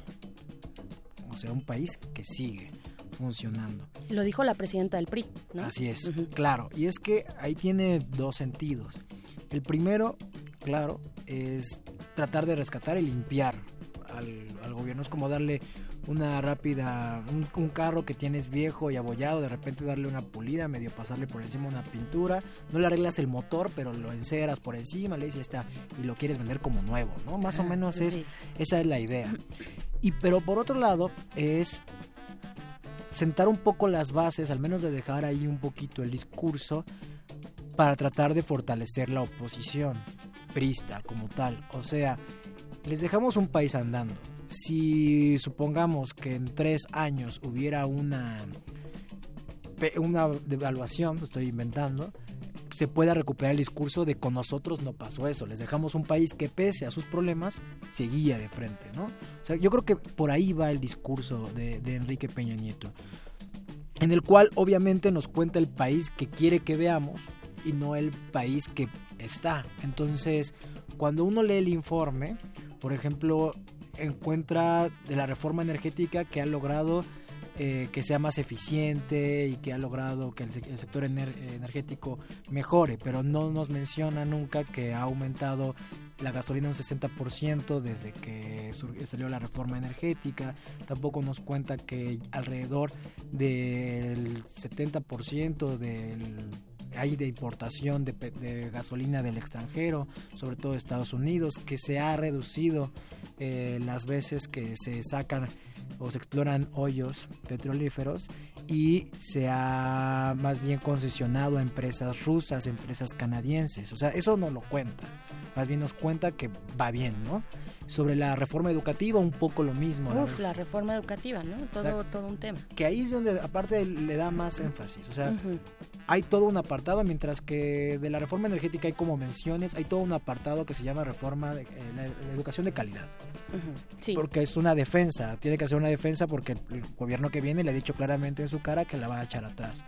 Y aquí es muy interesante porque nos dice lo que ha servido de la, de la reforma, como puede ser transparentar la nómina, que creo que es algo positivo, que sí se hizo, pero no nos cuenta que se ha impuesto una forma en la que la evaluación del profesor sea eh, digamos coercitiva, sea muy de tu contrato está ahí, lo cual hace que los, la educación de los alumnos pase a segundo plano y lo que quiere es tratar de conservar el empleo mediante cursos y formas estandarizadas que hay que pasar, más que lograr cómo enseñarle a los alumnos. Es nada de eso nos cuenta el presidente. O sea, hay una beta, hay una beta de reforma laboral, digamos, ¿no? De, reforma laboral implícita en la reforma educativa, reforma laboral, laboral para los profes, para el magisterio. Totalmente, ese es el, el, el esqueleto de la reforma. Lo demás está por encima y tiene algunas cosas, no digo que todas sean negativas, pero que sí esa parte no la dice. Pero yo creo que la ausencia más importante es lo que comentabas al término de la sección anterior, que es el de la violencia. O sea, el presidente quiere decir, que, o si lo dice abiertamente, es verdad que fallamos en la paz, porque sí lo menciona, como es verdad que no logramos pacificar el país, pero tampoco es que se hayamos dejado un país tan violento. Más o Caray, Es un poco la idea. Sí, sí, eso fue muy sorprendente, ¿no? Sí, además a mí me sorprende mucho en la, en la plática que tiene con Denise Merkel, que le dice, cuando ella le dice, bueno, ¿y si, a qué se piensa dedicar usted cuando ya eh, acabe con todo esto? Y él responde, no, pues yo quiero ser este, igual y soy periodista porque les, les va re bien en este país. ¡Qué barbaridad! O sea, en un país que de acuerdo a indicadores como Freedom House, somos un país sin libertad de prensa, no tenemos el mismo grado de libertad que en Kenia. Eh, diga eso el presidente, ¿no? O que no menciona que este es el año más violento, ha aumentado el 13% de la violencia en, en perspectiva del año anterior. Y tenemos estos seis meses con mayor feminicidios. O sea, vivimos en un país sumamente violento, eh, en donde la forma en la que se estructuran las relaciones sociales están marcadas por la violencia y por el poco respeto, eh, y lo voy a poner así, aunque no es un término moral del prójimo, o sea, del individuo, del que está a tu alrededor. Y eso no lo menciona el presidente. El presidente trata de taparlo un poquito y obviamente no había quien lo cuestionara al respecto. Entonces, yo creo que es eso, regresando a la metáfora del, del auto, es que la reforma educativa, educativa, la reforma energética y el tema de la violencia son las cosas del motor que no va a tocar y todo lo demás está maquillado con spots, con hablar de que somos financieramente estables y que el país sigue andando porque el coche sigue andando, ¿no? Más o menos por ahí fue. Claro, la paradoja de los números, ¿no? Los números eh, macroeconómicos, la, vaya, el, el, el, tema del desarrollo frente al crecimiento, ¿no? Económico que, que nos eh, plantea en cifras de crecimiento eh, una realidad que no corresponde al desarrollo social que, que, se vive y se palpa eh, día con día en, nuestro país. Pero, Hugo, ¿qué, ¿qué, decir de los aciertos? ¿no? Ahorita ya hacías un balance, un balance de, bueno, que sí, por ejemplo, en tema de reforma educativa, que, donde hay un acierto, donde hay aciertos, donde, donde puedes encontrar cosas de continuidad tal vez para el siguiente gobierno. ¿cómo, ¿Cómo lo ves tú? De continuidad, más que por aciertos, lo veo porque todos los cambios de régimen implica jaloneos, implica disputas y no son, digamos, estables ni todos van para adelante. ¿Tú crees que estamos en eh, frente a un cambio de régimen? Completamente, un cambio de régimen que vamos a ver qué tan qué tanto gira. O sea, si es realmente un cambio de régimen de abandono del neoliberalismo o de modalidad con un neoliberalismo más soft. Y no lo digo porque López Obrador no sea antineoliberal, porque lo es claramente, pero hay incorporaciones dentro del gabinete que obviamente habla de tensiones. Por ejemplo, está claro el caso de Romo, ¿no? Pero en el caso de la de materia educativa es muy paradójico que mientras se anuncia que se va a derogar, sea Esteban Moctezuma quien es el encargado y Esteban Moctezuma pone o trae consigo a Guevara Niebla, que es un compísima de Otto Granados y que ha sido un defensor de la reforma educativa. La pregunta es, ¿va a desmantelar un defensor la reforma educativa o estamos viendo ahí un jaloneo? Porque hay que decir que a pesar del presidencialismo que tenemos, hay una autonomía relativa de cada uno de los secretarios de poner a su gente y de poder hacer sus cosas, en donde hay un jaloneo para ver qué tanto se deroga y qué tanto se, se incorpora. Entonces yo lo que creo es que más que acierto, de hablarlo en términos de acierto o error, creo que han sido tantos años de neoliberalismo que tenemos ya muchas cosas muy arraigadas, muy estructuradas. O sea, hay que si se quiere transformar de fondo hay que rehacer por completo muchas cosas y para eso obviamente no alcanzan seis años. Entonces hay que escoger ciertas batallas lo urgente que es el tema de la seguridad, el tema de la violencia. Por otro lado, el sector energético, sobre todo lo que es la infraestructura, infraestructura en el sur del país, que está sumamente abandonado, y ver, y creo que es donde apunta, que no se van a quitar muchas cosas de la reforma educativa, salvo el tema laboral, que yo creo que es hacia donde apunta, o sea, cambiar todo esto. Entonces yo es donde creo que iban a haber algunas permanencias. Y lo que yo pensaba antes de venir es que es ahí donde dependerá mucho ya no de la voluntad del gobierno, porque no es lo mismo ser oposición que ser gobierno. Un gobierno tiene que escoger sus batallas y tiene que además asumir los costos políticos de las acciones que ellos toman. Entonces, habrá cosas que seguramente algunos que votaron por el nuevo gobierno y otros que no votaron y la sociedad en general que tendrá que ejercer una presión para que ciertas cosas puedan irse desmantelando más allá de lo que es. Y yo creo que eso es a lo que también le apuesta el presidente Enrique Peña Nieto, a que al menos lo que se hizo su chamba fue en dejar más afianzado el neoliberalismo, el régimen como estaba, que lo que tenía los anteriores. Y las reformas estructurales son un ejemplo de eso. Si no hubiera reformas estructurales sería más fácil en algunas reestructuras eh, hacerlas. En cambio, como está esto ya afianzado, desmantelarlo no es tan fácil. Nada fácil, nada fácil. Eh, desmantelar lo que se hizo, ¿no? Como es la intención y ya lo ha dicho expresamente el presidente electo, desmantelar lo que se hizo, pero además implementar lo que se quiere, ¿no? O sea, eh, ahí hay varios canales eh, de, de, acción que pues estaremos viendo, estaremos viendo y hacia allá va mi pregunta, pues para concluir, Hugo, ¿cómo, ¿cómo ves estos últimos tres meses que le quedan al gobierno de Peña Nieto? ¿Cómo, cómo ves el tema de la transición de aquí al primero de, de diciembre? Yo veo dos presidentes. Uno grande en el sentido de que abarca todo, no de grandeza, uno grande que abarca todo y otro muy pequeñito que ya casi no aparece. O sea, si volvimos a hablar de Peña Nieto ahorita es porque Dios informe. Si no, prácticamente no hablábamos de él porque es un, hay un presidente electo que parece que ya está ejerciendo el poder desde antes de que tome posesión lo cual ha llevado a muchas confusiones, como atribuirle un montón de cosas que están pasando ahorita cuando no necesariamente le corresponde. Entonces, ¿qué es lo que yo creo que va a pasar? Lo que creo que va a suceder es que vamos a ir viendo cómo desaparece un poquito la imagen de Peña Nieto. Aparecerá poco. Y eso sí, creo que apunta a que siendo el sexenio de Yotzinapa, siendo el sexenio en la Casa Blanca, siendo el sexenio que siempre trajo la piedrota de los jóvenes, porque siempre estuvieron ahí los jóvenes, pasar como el presidente democrático, el presidente que reconoció el triunfo de la oposición, más allá de eso que se denominaba como el priano. Entonces yo creo que ese va a ser el, mensaje final el día que tome posesión el presidente electo.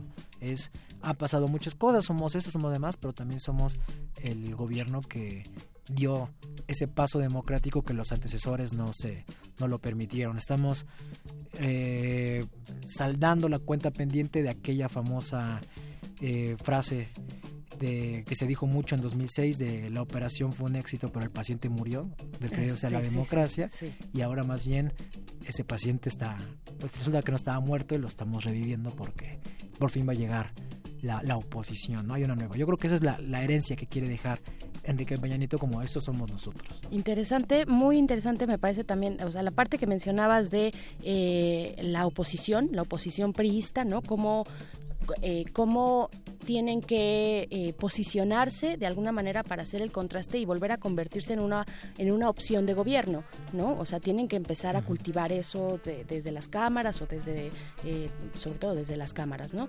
Y, y, también, ahora que mencionas lo de la Casa Blanca y ya ahora sí por último para despedirnos, Hugo García Marín, ¿cómo, ¿cómo ves esta relación del gobierno entrante con respecto a pues los temas de corrupción?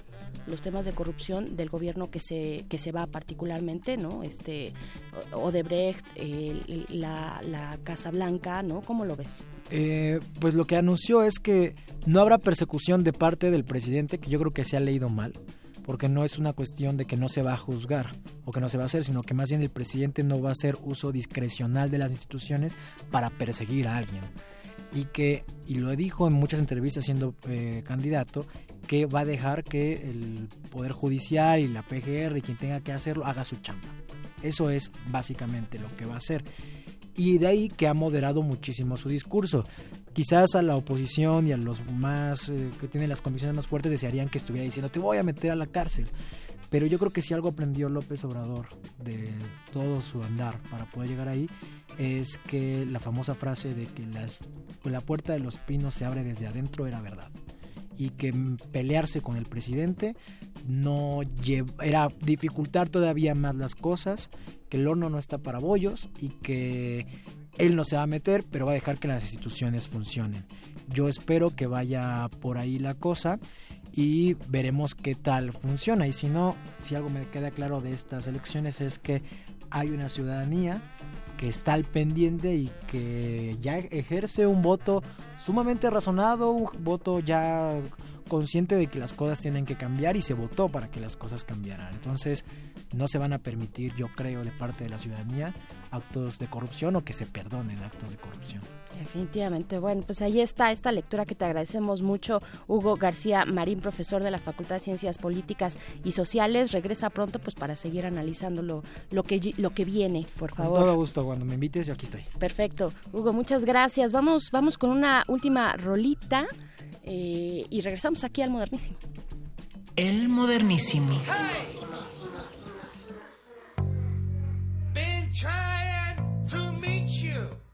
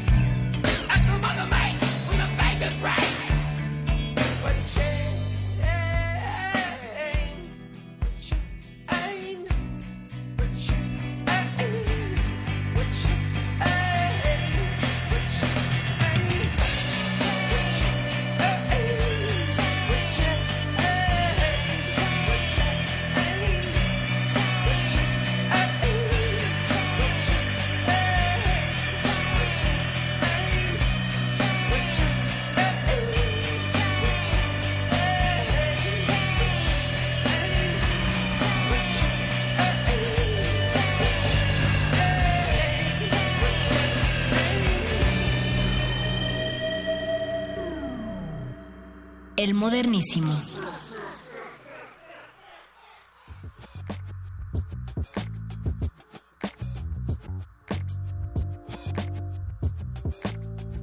Son las 9.55 de la noche de este miércoles 5 de septiembre y bueno, ¿por qué escuchábamos a Pixies? No es algo que, pues, genera, que, acostumbremos eh, sonar aquí en el modernísimo, pero lo que pasa es que, bueno, Pixies eh, es uno de los, de los que encabezan los headliners del cartel del Festival de la Semana de las Juventudes. Y pues bueno, quisimos sonarlo. Por supuesto que hay una eh, pues, discusión ahí que, que tiene que ver con pues, qué tanto los jóvenes están escuchando a, los, las bandas que se encuentran dentro de ese cartel de la Semana de las Juventudes. Me parece que fue un buen pretexto para poner a los Pixies. La canción fue Hey.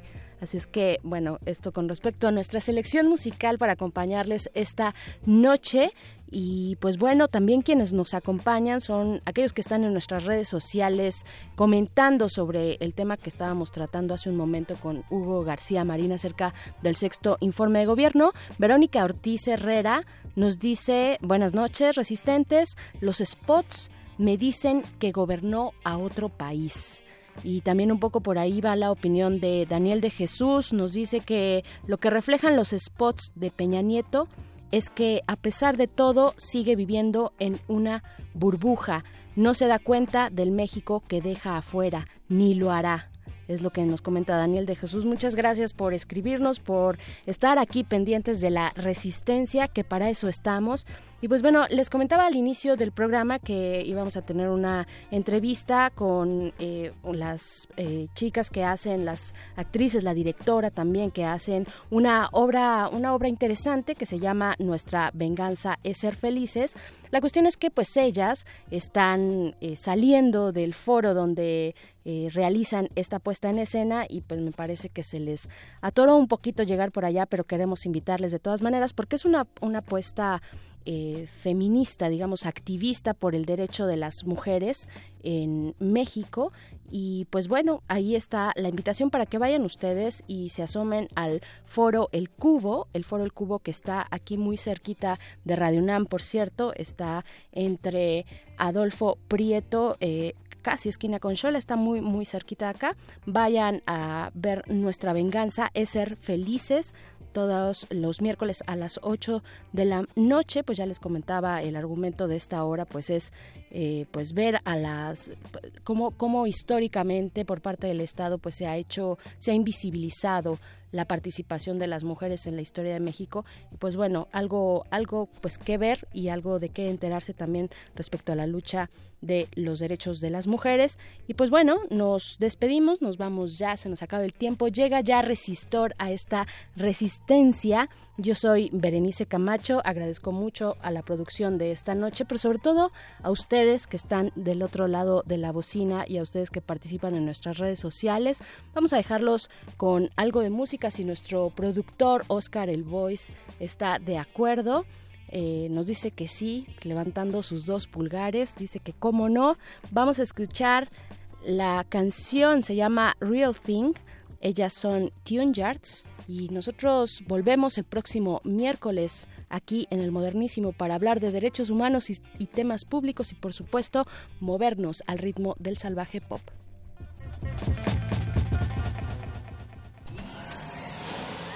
Última página del fanzine pero mientras el futuro esté desigualmente repartido, buscaremos llegar a él. El modernísimo.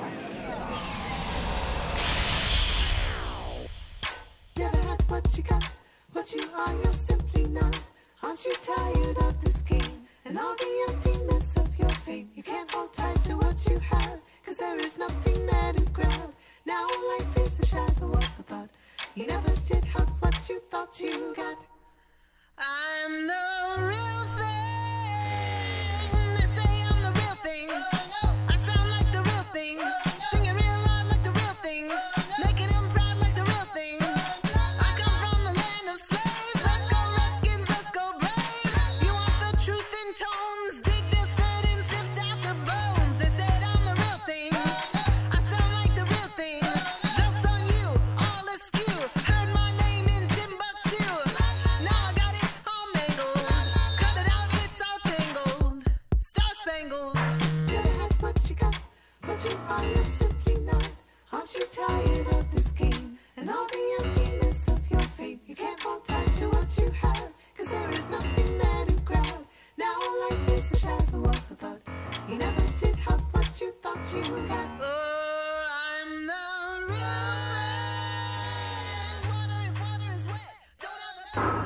Resistencia modulada.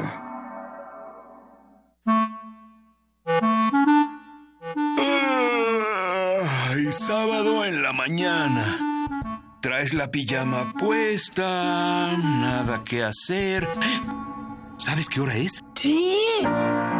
Es hora de Hocus Pocus, un mundo lleno de magia, curiosidades y mucha diversión. Acompáñanos todos los sábados de 10 a 11 de la mañana por el 96.1 de tu FM. Hocus Pocus, la revista de los peques y no tan peques, y en la que la voz principal es la tuya. Forma parte de este espacio de imaginación. Radio UNAM, experiencia sonora.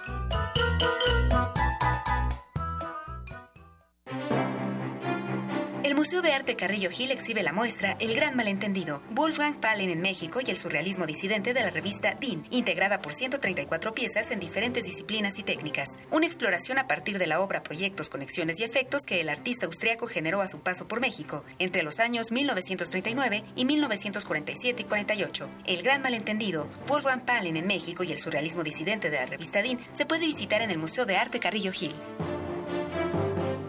Su historia sigue siendo la nuestra. Entonces ser joven ya era ser joven del mundo, no solamente de México. Es que era tanta calumnia en nuestra contra que tuvo el efecto contrario. Yo sí pensaba que estábamos haciendo algún tipo de revolución. ¿Recuerdas? Todos mis compañeros, toda la gente que estaba a mi alrededor murió esa noche, del 18 de septiembre.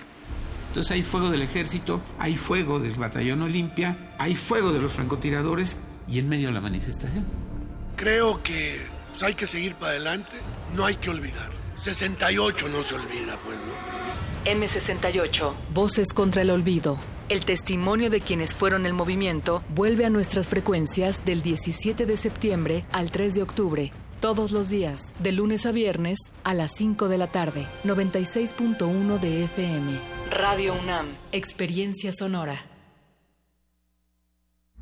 Resistencia modulada.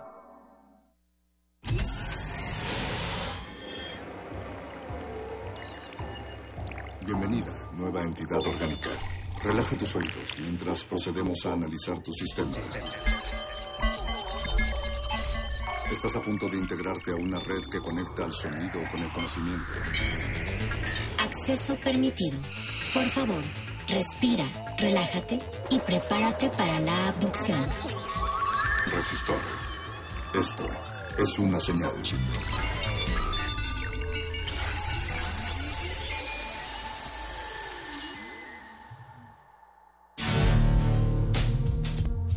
Resistor. Código de emisión. R3187050092108. Acceso permitido. Inicia secuencia sobre la atmósfera. La atmósfera es una delicada capa gaseosa que envuelve a la Tierra, una esfera invisible que contiene todos los gases que se necesitan para propiciar la vida en la Tierra, además ayuda a regular la temperatura, atrapando calor proveniente del Sol. Esta capa puede existir en otros cuerpos celestes, ya que el campo gravitacional es el que atrae a estos gases y los mantiene cerca de la superficie. Dentro de esta capa suceden muchas cosas, el ciclo de la lluvia o los cambios en el clima. También aloja a las únicas formas de vida que conocemos. Mide no más de 30 kilómetros, está compuesta por nitrógeno en un 78%, 21% de oxígeno y otros gases en menor proporción como el argón, dióxido de carbono y ozono. También está compuesto por vapor de agua además de partículas sólidas y líquidas, por ejemplo polvo o polen. La atmósfera está dividida en capas, troposfera, estratosfera, mesosfera y la exosfera. Esta noche en Resistor hablaremos sobre este tema. Acceso permitido. Inicia la secuencia. Resistor. Esto es una señal, una señal, una señal.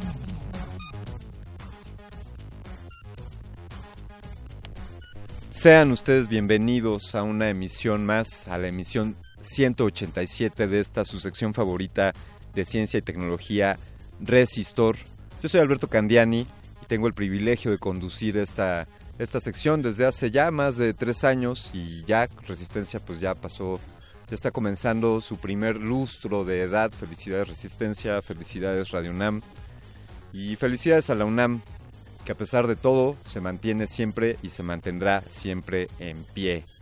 Esta noche vamos a hablar sobre, sobre algo en lo que todos podemos estar de acuerdo. Vamos a hablar sobre un fenómeno o una capa, como habrán escuchado ya ustedes en la, en la cápsula, una ligera capa que rodea a este planeta. Eh, quiero mandar una, un saludo a mi, a mi amiga Aline, hace unos días me preguntaba, ¿dónde comienza el cielo? Aprovecho para hacerles a ustedes esa pregunta, queridos radioescuchas, arroba R modulada en Twitter y Facebook Resistencia Modulada, donde también tenemos un live streaming, así es un live streaming en Facebook, si es que quieren interactuar con nosotros, estaremos aquí al pendiente de sus comentarios. Ahí, ahí Luis del Castillo nos dice una invitación a Proyectil. Muy bien, Luis, ya haremos esa invitación en su momento a Proyectil. Por ahora les extendemos esta pregunta. ¿Dónde comienza el cielo? Dice por aquí Agustín Mulia, quien está a cargo de- del pilotaje de esta nave. Él dice que de la cabeza para arriba. Algunos otros dicen que pues del piso para arriba. Yo, ah, yo decía en algún momento, pues donde termina el horizonte. Pero tú, ¿tú dónde crees que comienza el cielo? Y entonces, ¿qué existe entre nosotros y, y las estrellas? Cuando una noche despejada de luna llena, desde luego que no sea en la Ciudad de México, y, y te pones a preguntarte qué hay entre tú y ese cuerpo celeste, pues podrías pensar que nada, que el vacío, pero no, existe la atmósfera. La atmósfera, como escuchábamos, es esta tenue capa que rodea a la Tierra. Es como una burbuja invisible que contiene a los gases que son necesarios para, para la vida. Pero les diría que, que la capa no se contiene pe- per se por sí misma, sino que la contiene la gravedad. Pero, pero para esto, como bien saben ustedes, en Resistor buscamos a alguien que sepa al respecto y esta persona entrará con nosotros después de después de escuchar la primer la primer pausa musical de Resistor. Les puedo contar que esta pieza breve que vamos a escuchar es parte de uno de los mejores discos de la historia del rock en el mundo. Es un disco que se publicó el 23 de marzo de 1973, ya tiene algunos años. Esto está catalogado como, como rock progresivo. El álbum, ya lo conocen ustedes, es The Dark Side of the Moon. La rola es Breathe.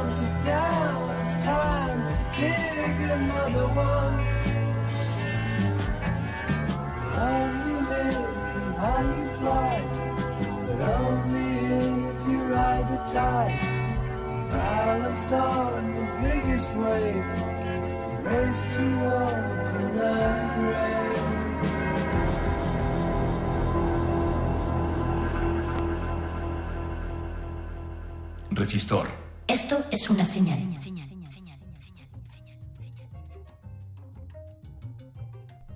La atmósfera. Esa cosa invisible que se encuentra entre, entre la superficie de la Tierra. La superficie hablo, eh, puede ser la banqueta de afuera de tu casa o, o el campo de cultivo donde, donde cosecharon el maíz que te comiste en unos esquites ayer en la noche. Es esa, es esa capa invisible que está entre el suelo y, la nada. Pero ¿dónde termina? ¿Dónde comienza la atmósfera? Eh, ¿De qué está compuesta? ¿Es invisible?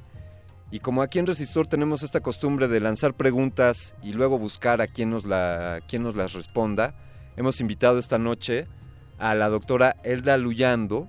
Ella es eh, miembro del Centro de Ciencias de la Atmósfera de aquí de la Universidad Nacional Autónoma de México. Trabaja en un grupo de cambio climático y radiación solar. Tiene estudios en geografía, desde luego, bueno, además una, de una maestría y un doctorado. También sus líneas de investigación sobre, son sobre climatología urbana, bioclima en ciudades y cambio climático. Doctora Luyando, muy buenas noches, bienvenida. Muy buenas noches, muchas gracias. Gracias Eh, por la invitación. Que es un gusto tenerla aquí con nosotros. Gracias. Eh, ¿Cómo podemos definir cómo, o sea, si yo le pregunto a un especialista sobre ciencias atmosféricas y, geografía, ¿cuál es la respuesta ante la pregunta de qué es la atmósfera? La atmósfera, como nos han enseñado desde que vamos en la primaria, es ese envoltorio de, que tiene nuestro planeta de aire, es lo que tú le dirías a los niños, ¿no? Es ese envoltorio de aire y que es lo que entra por nuestra nariz y sale también por nuestra nariz. Entonces ese, envoltorio, esa capa de aire, esa capa de gases, está formada principalmente por nitrógeno y oxígeno Sí. y tiene una larga historia desde su formación, desde que se formó la Tierra y por supuesto son eh, eh, teorías de, de- de la formación de esta, de esta capa que no vemos, Sí. Que existe por supuesto porque la estamos inhalando y la estamos exhalando y además no la vemos pero está presente porque pesa y todos los movimientos que hay de este aire es precisamente porque este aire pesa y se mueve de un lado para el otro. Es, es decir, pesa porque, porque, por la gravedad. O sea, este, este gas, esta mezcla de gases Ajá. está atraída hacia la Tierra por la Es- gravedad. Se quedó atrapada, se quedó atrapada por la masa que tiene nuestro planeta. Sí. Estos gases no lograron escapar. Sí, se quedaron atrapados, pero son, digamos, las- los más ligeros, las capas más densas y más pesadas están en el centro de nuestro planeta, en el manto, en la superficie, y estos gases que a lo mejor intentaron huir, como en otros planetas o como en la Luna, Sí. que, se, que se fugaron hacia el espacio, aquí no lo lograron y se quedaron atrapados. O sea, po- podemos pensar en la, en la atmósfera como eh, remitiéndonos a la formación de los planetas o, eh, y, en las distintas etapas eh, de cambios de temperatura y, y todos estos eh, explosiones y erupciones y, y se generan gases y muchos de ellos quizá escaparon porque tal vez la fuerza de la gravedad no era suficiente para contenerla para contenerlos, pero estos son los gases que sí fueron suficientemente atraídos por la Tierra. Y además estos gases, en un principio esta atmósfera no se parecía absolutamente en nada a la atmósfera, a la atmósfera primigenia. Sí. ¿no? En, en esos, en ese entonces hubiera sido imposible la vida, era un planeta que apenas estaba enfriando, era una masa incandescente que apenas estaba enfriándose y eh, después eh, empezó a haber una atmósfera primigenia, ahí de, se cree que hubo metano, eh, y otros amoníaco Sí. y también después que hubo dióxido de carbono, pero en unas cantidades enormes que impedían que hubiera vida. Pero eh, eh, conforme se fue enfriando y los volcanes empezaron a hacer erupción sacando lo que había en el manto y después empezó a haber pequeños vida, muestra de vida y empezó a generarse otro tipo de atmósfera ya más parecida a la que tenemos ahora. Pero ha cambiado muchísimo eh, conforme la- la- el planeta ha ido evolucionando y ha ido teniendo otras formas de vida. Eh, bueno, y desde luego pues debe de seguir cambiando, ¿no? Este, está cambiando permanentemente. O, Así es, ah, y cambiará. Sí. Y nosotros los humanos estamos haciendo tantísimo porque cambie esa atmósfera y nos sentimos tan orgullosos de ello que este que increíble. Pareciera que verdaderamente estamos muy orgullosos y muy contentos de estar logrando estos cambios en esta atmósfera que en realidad deberíamos estar muy apenados y muy avergonzados de estos eh, de esta de esta situación en la que hemos sometido a esta pequeñita capa de, de aire que tenemos para respirar. Que, que bueno pues su delicadeza. Ya, ya entraremos a este tema eh, doctora sobre cómo, cómo los seres humanos o la actividad del ser humano interviene o interfiere en, la atmósfera. Pero me gustó algo que nos explicaba en cuanto a que la respiramos y entonces que somos parte de o estamos, es decir, eh, si yo mido un metro con 75, ya estoy dentro de la atmósfera, ¿no? Eh, todos los seres vivos que conocemos aprovechamos esta, este intercambio de gases, de oxígeno, algunos, algunos de los organismos que estamos aquí en este planeta, algunos tomamos oxígeno para, para exhalar dióxido de carbono y otros al contrario. ¿Cómo, ¿Cómo es esa relación entre organismos y cómo unos aprovechan la atmósfera de distinta manera, las plantas, los animales? Pues somos producto de la evolución. Sí. Simplemente podemos estar de pie en este planeta, inhalando y exhalando, porque fuimos evolucionando desde que éramos unos seres ínfimos, ahí miserables, y fuimos evolucionando y a llegar a lo que somos ahora, y por eso inhalamos y exhalamos como seres eh, desarrollados. Hay otros, como bien dices, eh, que, atrapan el dióxido de carbono y pueden liberar oxígeno. Las plantas lo hacen en las noches. Sí. ¿no? Entonces eh, nos hemos ido adaptando como, como especies a este desarrollo. O sea que la vida entonces, al menos en este momento de, de la evolución geológica, la vida es parte de la atmósfera, ¿no?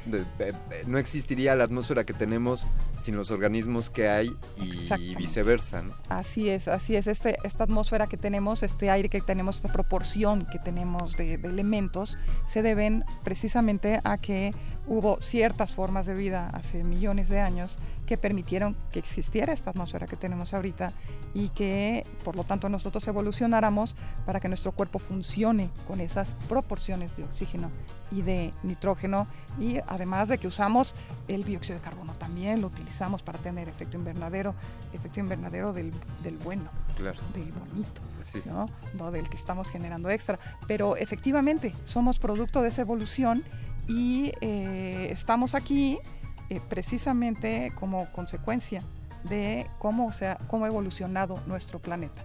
¿sí? Llevamos muy poquito tiempo nosotros sobre este planeta. Hay miles de miles de millones de años en que nosotros no estábamos. Y, y, eh, quizá es absurda esta pregunta, pero y entonces si nosotros tenemos tan poquito tiempo aquí, eh, ¿cuánto tiempo tiene la atmósfera? O, bueno, la atmósfera ha tenido distintas edades, por lo que nos explicaba. Desde la formación de la Tierra comenzó, digamos, hace 4.500 millones de años aproximadamente. Sí. ¿Sí? Desde, desde la formación de la Tierra empezó a enfriarse esta masa incandescente y empezó a formarse esa algo que podía parecerse a una atmósfera, tiene 4.500 millones de años. Claro, con otras proporciones de gases, como nos explicaba aquí esta teoría de que quizá en algún momento bastante metano. ¿Cómo, ¿cómo, ¿Cómo, se detecta esto desde, desde la geología o la geografía? ¿Cómo, ¿Cómo podemos censar qué gases han existido en la atmósfera en, en la evolución de la Tierra? Pues hay eh, eh, algunos métodos para, para, para datar. Aquí, por ejemplo, eh, han quedado atrapados eh, pequeñas burbujas en el hielo. Sí. Y meten, hacen unos, con unos tubos, extraen en el hielo y de esas burbujas de aire que está atrapado, pues ahí pueden eh, analizar cómo era la, atmósfera. ¿no? Hay diversos métodos, como dices tú, geológicos, en el que se puede, se puede saber en, en lechos de lagos sí, ah, en los sedimentos, se puede saber cuáles eran las características de la atmósfera y no solamente eso, sino cuando hubo sequías, cuando, cuando hubo otro tipo de, condiciones que han ido cambiando a lo largo de los millones de años de, nuestro planeta. Todos los cuerpos celestes ¿Tienen, eh, ¿Tienen atmósfera? ¿Es un fenómeno No. eh, común? Depende, decíamos, de la gravedad, por un lado. De su Eh. masa, de si pueden tener atrapados esos gases. Hay, hay planetas que tienen atmósferas, ah, atmósfera y otros que no la tienen. La Luna tuvo en algún momento y después ya no la tuvo eh, porque se escaparon. Y hay tantos miles de millones de planetas en el universo que seguramente debe haber una proporción muy grande de ellos que sí tengan una atmósfera. Incluso podríamos hasta hacer pensar que, que- que se parezca a la atmósfera que nosotros tenemos y necesitamos para vivir. que es uno de los requisitos para, o sea, estamos buscando, buscamos agua y buscamos Aire. también este eh, aire. Cuando podríamos, cuando podríamos cuidar los que tenemos, ¿no? Sí, en vez de es- irnos a buscar otro lado, mejor podríamos Es, cuidar lo que es tenemos. una cosa totalmente absurda el que ya estemos buscando cómo ir a tirar nuestros desperdicios a otros otro lado. Sí. y, y no cuidemos lo, que ya tenemos aquí. Vaya, está muy bien que busquemos otros lugares también, pero ¿por qué ensuciar Pero la por otros cosa? motivos, Sí, ¿no? ¿no? Que Es- sean por otros motivos, pero no porque hemos dejado tan mal esto que tenemos nosotros que tengamos la necesidad de irnos a otro lado.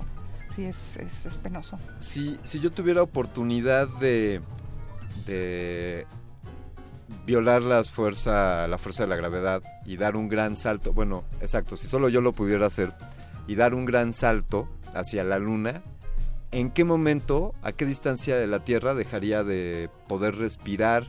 ¿Cómo van cambiando los gases? ¿A qué altura? Eh, ¿Dónde se Eres escapan? muy romántico. Eres muy romántico porque crees que podrías dar un gran salto y llegar quizá a la mitad del camino entre la Tierra y la Luna y todavía podrías seguir respirando. Ay, me da tanta pena decirte que solamente los primeros seis kilómetros son respirables Sí. para eh, los humanos. Es, mm, es este, digamos, una, una, una pequeña capita de aire, de atmósfera, la que tenemos los humanos para respirar. La, la troposfera es donde se llevan a cabo todos los, los fenómenos meteorológicos, nubes, vientos, tormentas, tornados, todo. Esa mide unos 12 o 13 kilómetros. Pero solamente 6 son los que tienen las proporciones indicadas para que tú puedas respirar. Incluso si tú te vas al Everest, Sí. que mide 8 kilómetros, ya cuando llegas arriba ya no hay la suficiente cantidad de, de- ni la densidad para que tú puedas respirar y llevan oxígeno suplementario y demás. Entonces solamente son 6 kilómetros de, de- de- de- Ay, de atmósfera. Pues claro que no. Entonces hay, la atmósfera mide miles de kilómetros, pero es una, es, es muy imprecisa, las capas de la atmósfera son imprecisas y donde termina la atmósfera también es algo muy impreciso. Ah, exacto, es que esa, eh, esa iba a ser mi siguiente pregunta, de dónde termina, pero pues es algo muy impreciso. Muy impreciso.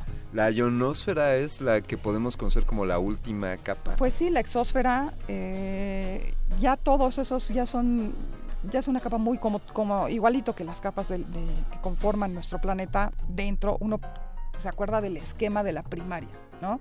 Tienes el núcleo y luego el manto y luego la corteza y todos parecen como dibujados en un esquema y parecen perfectos. Bueno, pues eso no sucede ni dentro de la atmósfera de la Tierra ni en las capas de la atmósfera, es muy, muy variable.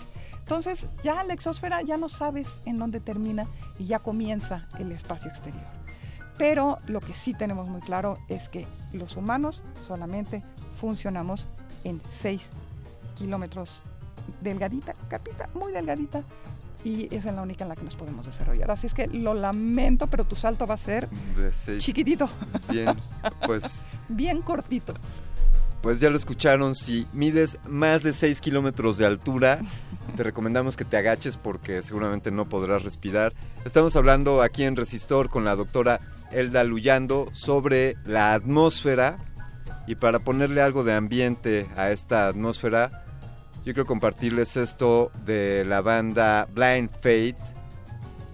Eric Clapton y Steve Winwood por allá de 1969. Los señores no podían encontrar cómo llegar a su casa. Esto que vas a escuchar es Can't Find My Way Home. Estás en Resistor. Resistor. Esto es una señal.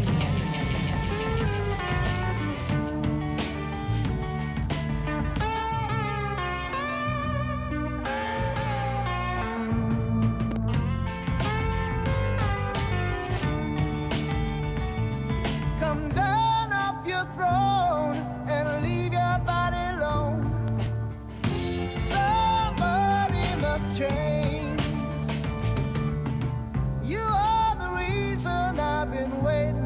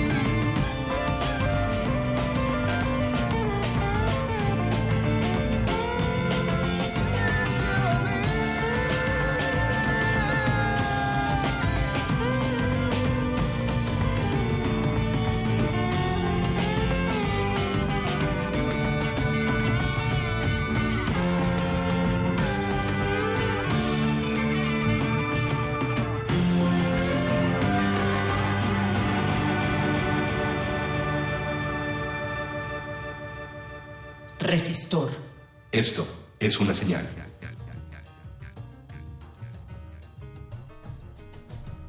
Resistencia modulada en Facebook, arroba R modulada en Twitter. Los invitamos al Facebook donde aún estamos en el live streaming. También, también nos pueden mandar eh, algún mensajito por esto del Whats- del WhatsApp. Ya saben, ustedes seguro lo han visto esa aplicación en sus teléfonos. O quizá no han visto ninguna otra porque es de las que más usamos. Yo quiero, estoy buscando el número para dárselos. Exactamente. El 55 47 76 90 81. 55 47 76 90 81 es el número de WhatsApp. Si quieren comunicarse con nosotros, tenemos comentarios aquí en redes sociales. Pablo, Pablo Extinto, un fiel radioescucha, nos dice 6 kilómetros, 6 kilómetros de, de área respirable. Caray, perdí tu Twitter, ahora lo vuelvo a encontrar, Pablo. Eh, pero sí, so- es muy poquito lo que, lo que puede albergar vida. Eh, ya si hay otras vidas que no dependan de esto, eso es harina de otro programa de resistor. Aquí está, 6 kilómetros de atmósfera dura nuestro romanticismo. Gracias Pablo, Sí. rompiendo los mitos que nos llaman a tocar el cielo. Hablando de esto de tocar el cielo, eh, eh, porque ya escucharán en la próxima emisión que el arte y la tecnología no tienen por qué estar peleadas y aquí también creemos que el romanticismo y la tecnología o la ciencia tampoco tienen por qué estar peleadas. Eso puede ser un error. Y hablando de eso, de romanticismo, yo, yo quiero preguntar a nuestra invitada, eh, a la doctora Luyando, ¿qué hace que los atardeceres o los amaneceres tengan esos colores y es un efecto óptico o está en nuestra imaginación el que el sol o la luna se ven más grandes al atardecer o al anochecer. No, es un efecto óptico. Sí. Sí, la, la- la inclinación de los rayos en la, en la atmósfera es, eh, hace que los veamos de esos colores y hace que eh, este efecto óptico veamos el sol y la luna más grandes, se ven preciosos, vamos a decir que no. Y conforme va avanzando en la bóveda celeste, pues los vamos viendo más pequeños supuestamente, pero es un efecto óptico. Claro. ¿sí? Y, y en realidad mm, dicen que no es que se vean más grandes, son igual, eh, pero, pero en el horizonte los vemos crecidos y además eh, si se ve rojo, eh, se ve maravilloso. Hay un efecto que debido a la atmósfera, a la contaminación de la atmósfera, hace que tengamos unos atardeceres maravillosos, sublimes. Entonces, de las pocas cosas que le podemos dar gracias a la contaminación atmosférica, por ejemplo, en la Ciudad de México, son muy famosos los atardeceres anaranjados con lilas, rosas y todo eso, y, y eso se debe a la contaminación que hay. Entonces, cuando menos es- eh, se le agradece, si estamos respirándola, nos la estamos tragando y nos está irritando los ojos, cuando menos podemos observar estos atardeceres maravillosos. ¿En, qué medida estamos, eh, qué tan capaces somos estos, estos bípedos que es que sapiens que habitamos este planeta, qué tan capaces somos y en qué medida impactamos en, en la atmósfera? Muchísimo, muchísimo porque empezamos a hacerlo eh, desde que somos sapiens, sapiens, sapiens, pero eh, la atmósfera era capaz, la naturaleza era capaz de absorber eso que nosotros estábamos generando. Todavía la naturaleza podía lidiar con eh, los pequeños estragos que empezábamos a hacer Sí. sobre, sobre ella. Sin embargo, desde hace 200 años esto, esto ya no fue así. Revolución y industrial. exactamente, entonces eh, la atmósfera ya no fue capaz de absorber todos esos nuestros errores y nos convertimos en una amenaza, nos convertimos en un peligro. Así que eh, estamos siendo muy, muy capaces de dañarla, de afectarla y por supuesto eso va en perjuicio en, eh, nuestro. Te- tengo un comentario aquí de un señor este rubio que es medio famoso, que es presidente del país que está al norte de este, que se llama Donald Trump. Ajá. Y, y él dice que no. Él dice que todo esto son inventos, inventos, de la ciencia. Eh, yo creo que él piensa que la Tierra es plana. ¿Y qué le, qué le podemos decir a este señor? que se asome a los, a los datos Sí. que son contundentes de cómo ha aumentado el dióxido de carbono en la atmósfera desde la revolución industrial y sobre todo desde la etapa industrial del siglo pasado. El ascenso es clarísimo. Y eh, este ascenso pues eh, también va aunado al aumento de la temperatura. Entonces eh, van correlacionados. Entonces ya estamos teniendo este aumento de temperatura, lo cual eh, conlleva a un cambio drástico en el clima que vamos a tener en los próximos años. Ahorita ya empezaron a notarse, pero eh, el cambio va a ser severo.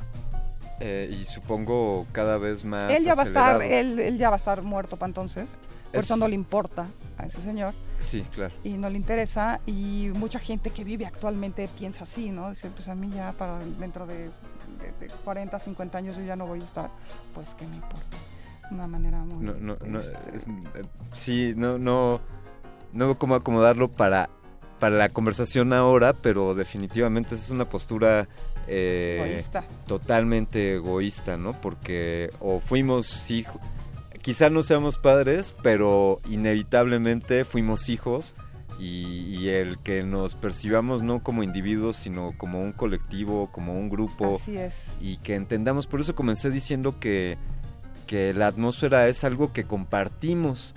eh, eh, compartimos el mismo aire, todos los seres humanos y todos los animales. El, el aire que respiramos eh, ha, sido reciclado de alguna u otra manera.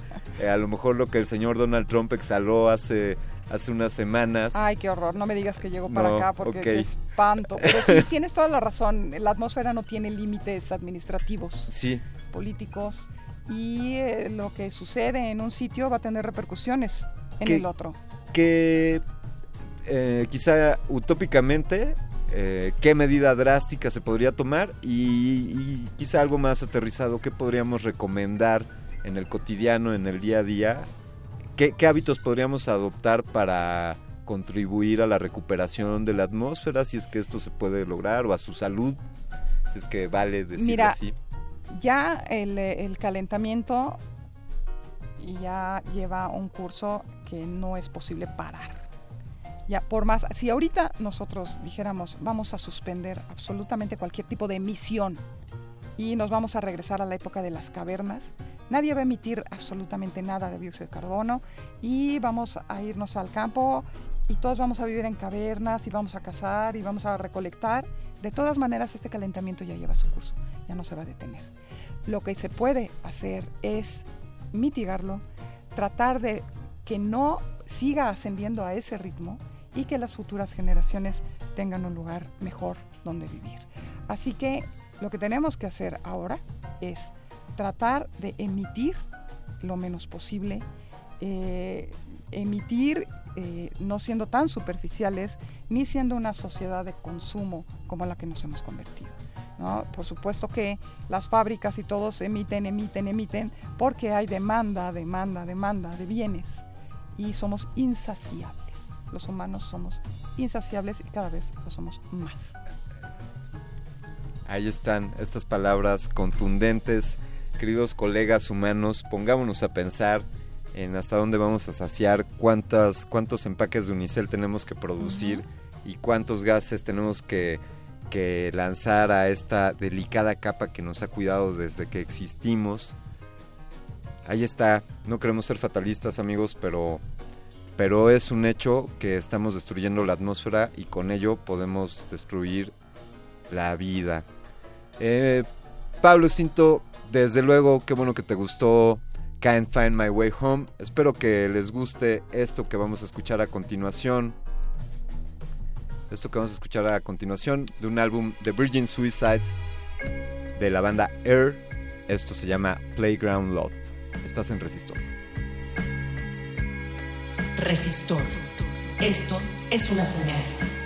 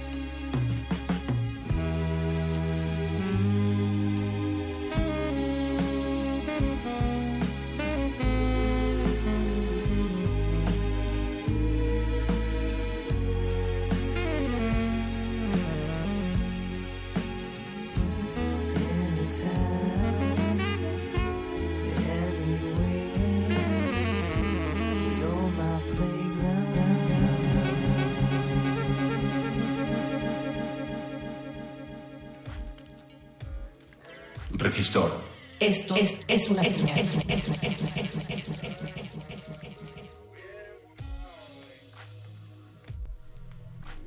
Oye, pero qué, ¿cómo que vas a hablar de la atmósfera? ¿Eso qué? Ni se ve, ni huele, ni cómo nos lo comemos. Pues ya esta noche la doctora Elda Luyando nos ha hecho ver cuán importante es este esta capa y como, como decía Zelda al principio, pues nos enseñaron desde la primaria, es, es parte de la Tierra, ¿no? Así Son es. sus capas externas, eh, serían como las exodermis, eh, unas capitas de piel. Por ahí, eh, por ahí nos preguntaron, Pablo Extinto nos, nos comenta sobre las auroras boreales. Eh, tiene, o sea, ¿qué, qué de las auroras? Hablábamos de lo bonito de los atardeceres en la contaminada Ciudad de México. Ajá. Pero, ¿y entonces qué son las auroras boreales? ¿Por qué se dan? ¿Por qué solo las ven en ciertas latitudes del planeta?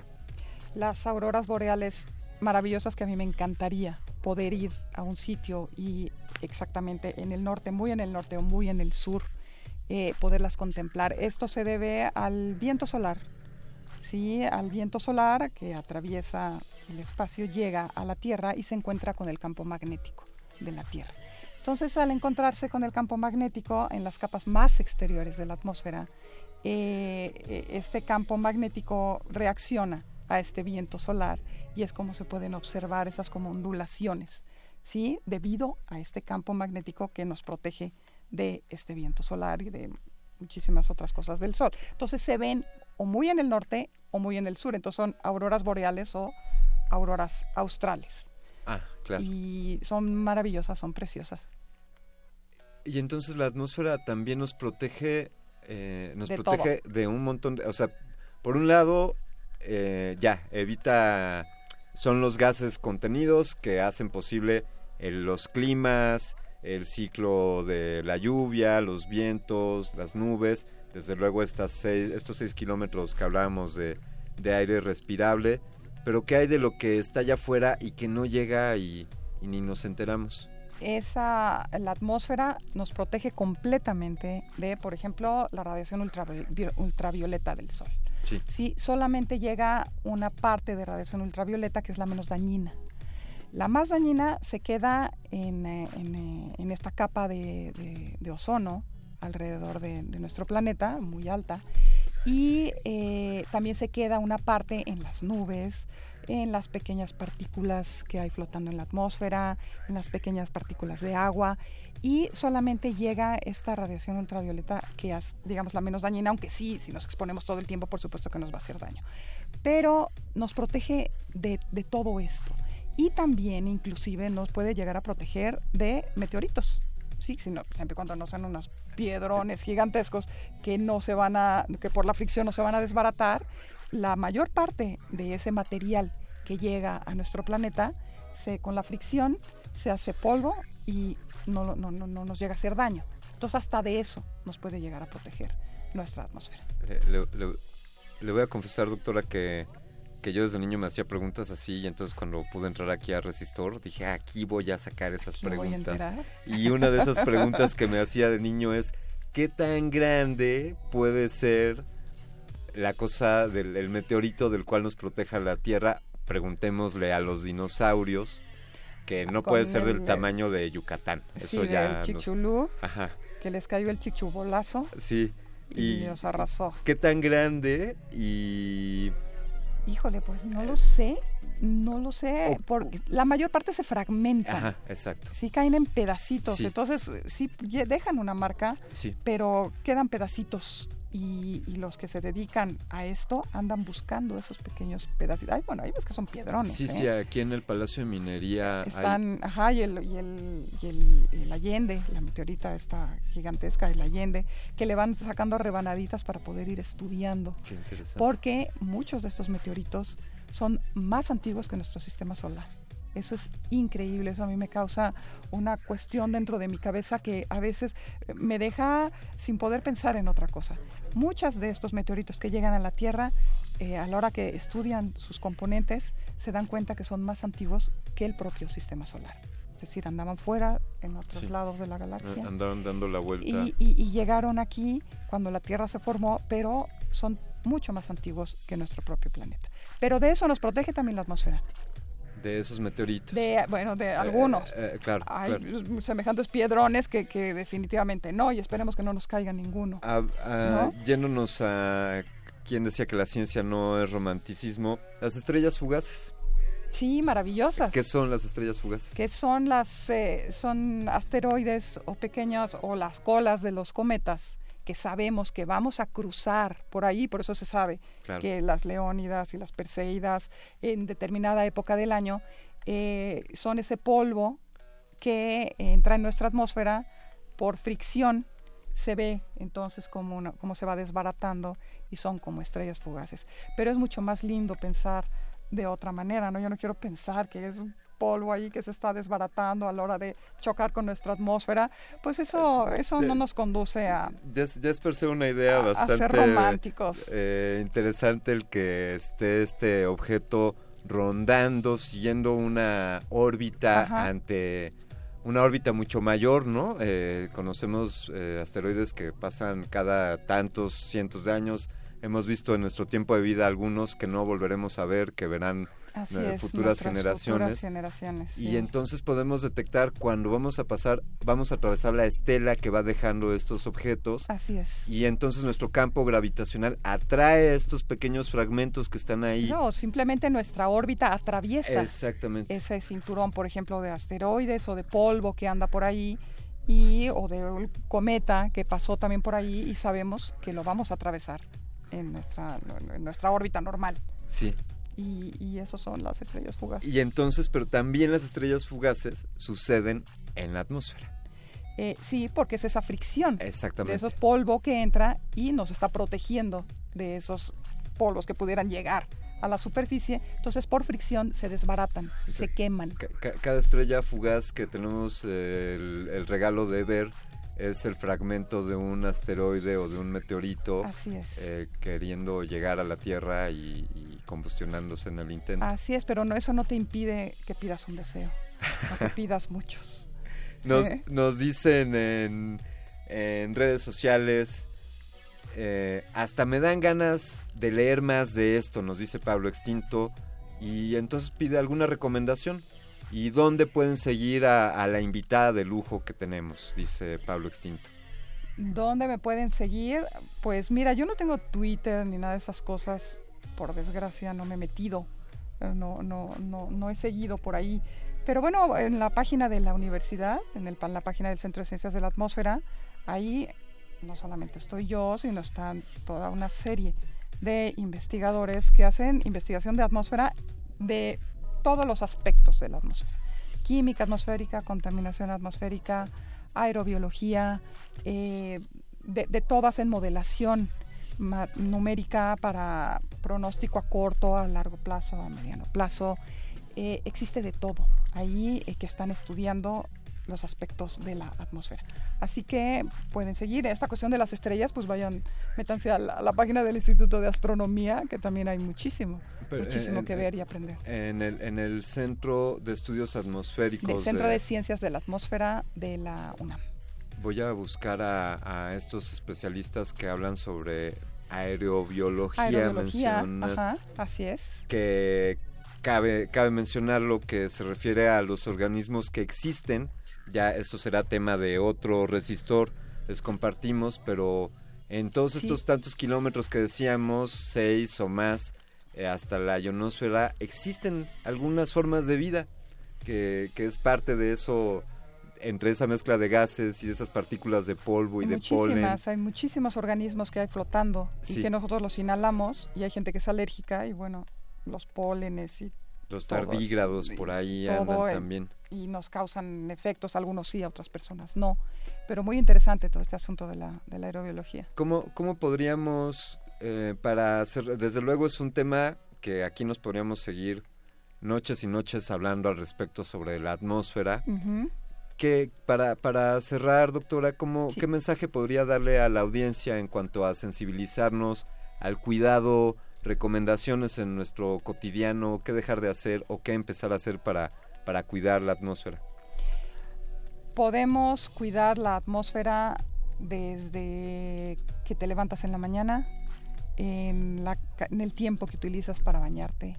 Entre más te tardas, pues más estás quemando combustible, eso emite contaminantes a la atmósfera. Si puedes ir caminando, vete caminando, no utilices el carro. Si puedes evitar comprarte los últimos modelos de absolutamente todo lo que sale en el mercado, pues evítalo y si eso disminuyes el consumismo. Y esto sirve, por supuesto, esta, este- esta mentalidad, cambiar, ir cambiando esta mentalidad eh, de, de- de consumir y consumir, eso por supuesto que va a ayudar a la atmósfera porque vamos a emitir muchos menos contaminantes. Eso va a cuidar la atmósfera y nosotros vamos a ser los primeros beneficiados, como ahorita estamos siendo los primeros perjudicados, no por nuestras propias acciones. Así es que, eh, por supuesto, eh, número uno, no ser tan consumistas en todos, todos, todos los aspectos. Y yo creo que no es tan complicado. No, No es para nada complicado eh, ir poco a poco cambiando nuestras rutinas y cambiando nuestras costumbres. Pues ahí es donde también está, está la resistencia y desde luego hay que ejercerla en lo cotidiano. Ya, ya lo dijiste bien, desde que nos bañamos y desde que no aceptamos una, una bolsa más de plástico Poco o que nos llevamos nuestra bolsa Así al, al súper, eh, desde que no aceptamos más, más unicel. Bien, bien Tijuana por, por prohibir eso del unicel. Perfecto. Y Claro que sí. pues ahí está. Muchas gracias, muchas gracias De nada. por habernos acompañado esta noche, doctora Elda Luyando. Un gusto. Gracias, gracias. Un gusto de verdad. Fantástico, pues así, así se avecina este resistor a su fin. Desde luego saben que en Resistencia también estamos en contra de cualquier acto de violencia en cualquiera de sus formas. Saben bien de lo que estamos hablando, no es necesario caer ahí en la obviedad, pero aquí rechazamos cualquier clase, clase de violencia porque si es violenta, entonces no es nuestra resistencia. Yo quiero agradecerles a ustedes por habernos escuchado, por haber sintonizado una emisión más de Resistor. Gracias a los que nos siguieron en el streaming, en video. Gracias, saludos Emilia, saludos Alberto, muchas gracias por escucharnos. Gracias a sus interacciones en Twitter. Yo me, yo me despido, pero antes, bueno, me despido, los invito a escucharnos el próximo miércoles a las 22 horas. Estaremos hablando sobre arte y tecnología estén al pendiente. Y ahora los voy a dejar con algo de Joy Division, esto que se llama Atmosphere. Escuchaste Resistor. Resistor.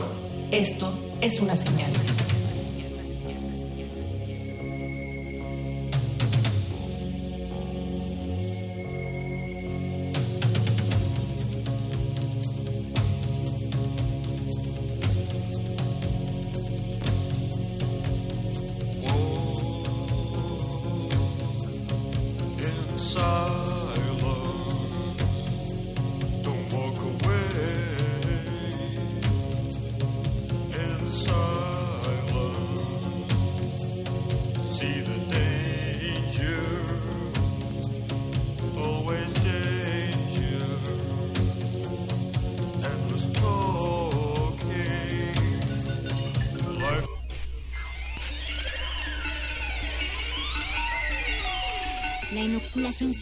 Simbiótica de conocimiento ha finalizado. Esperamos aprender más de ti en un futuro cercano. Buenas noches. Resistor.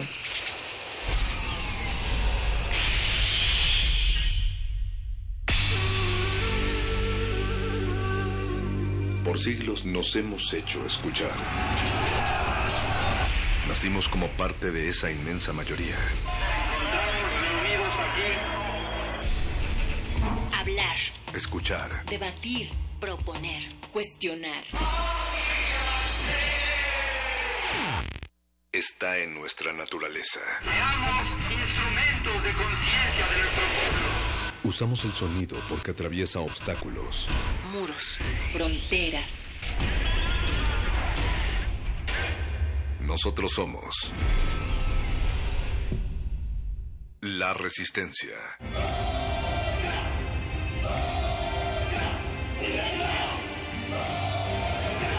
Resistencia modulada. Universidad Nacional Autónoma de México. La Universidad de la Nación.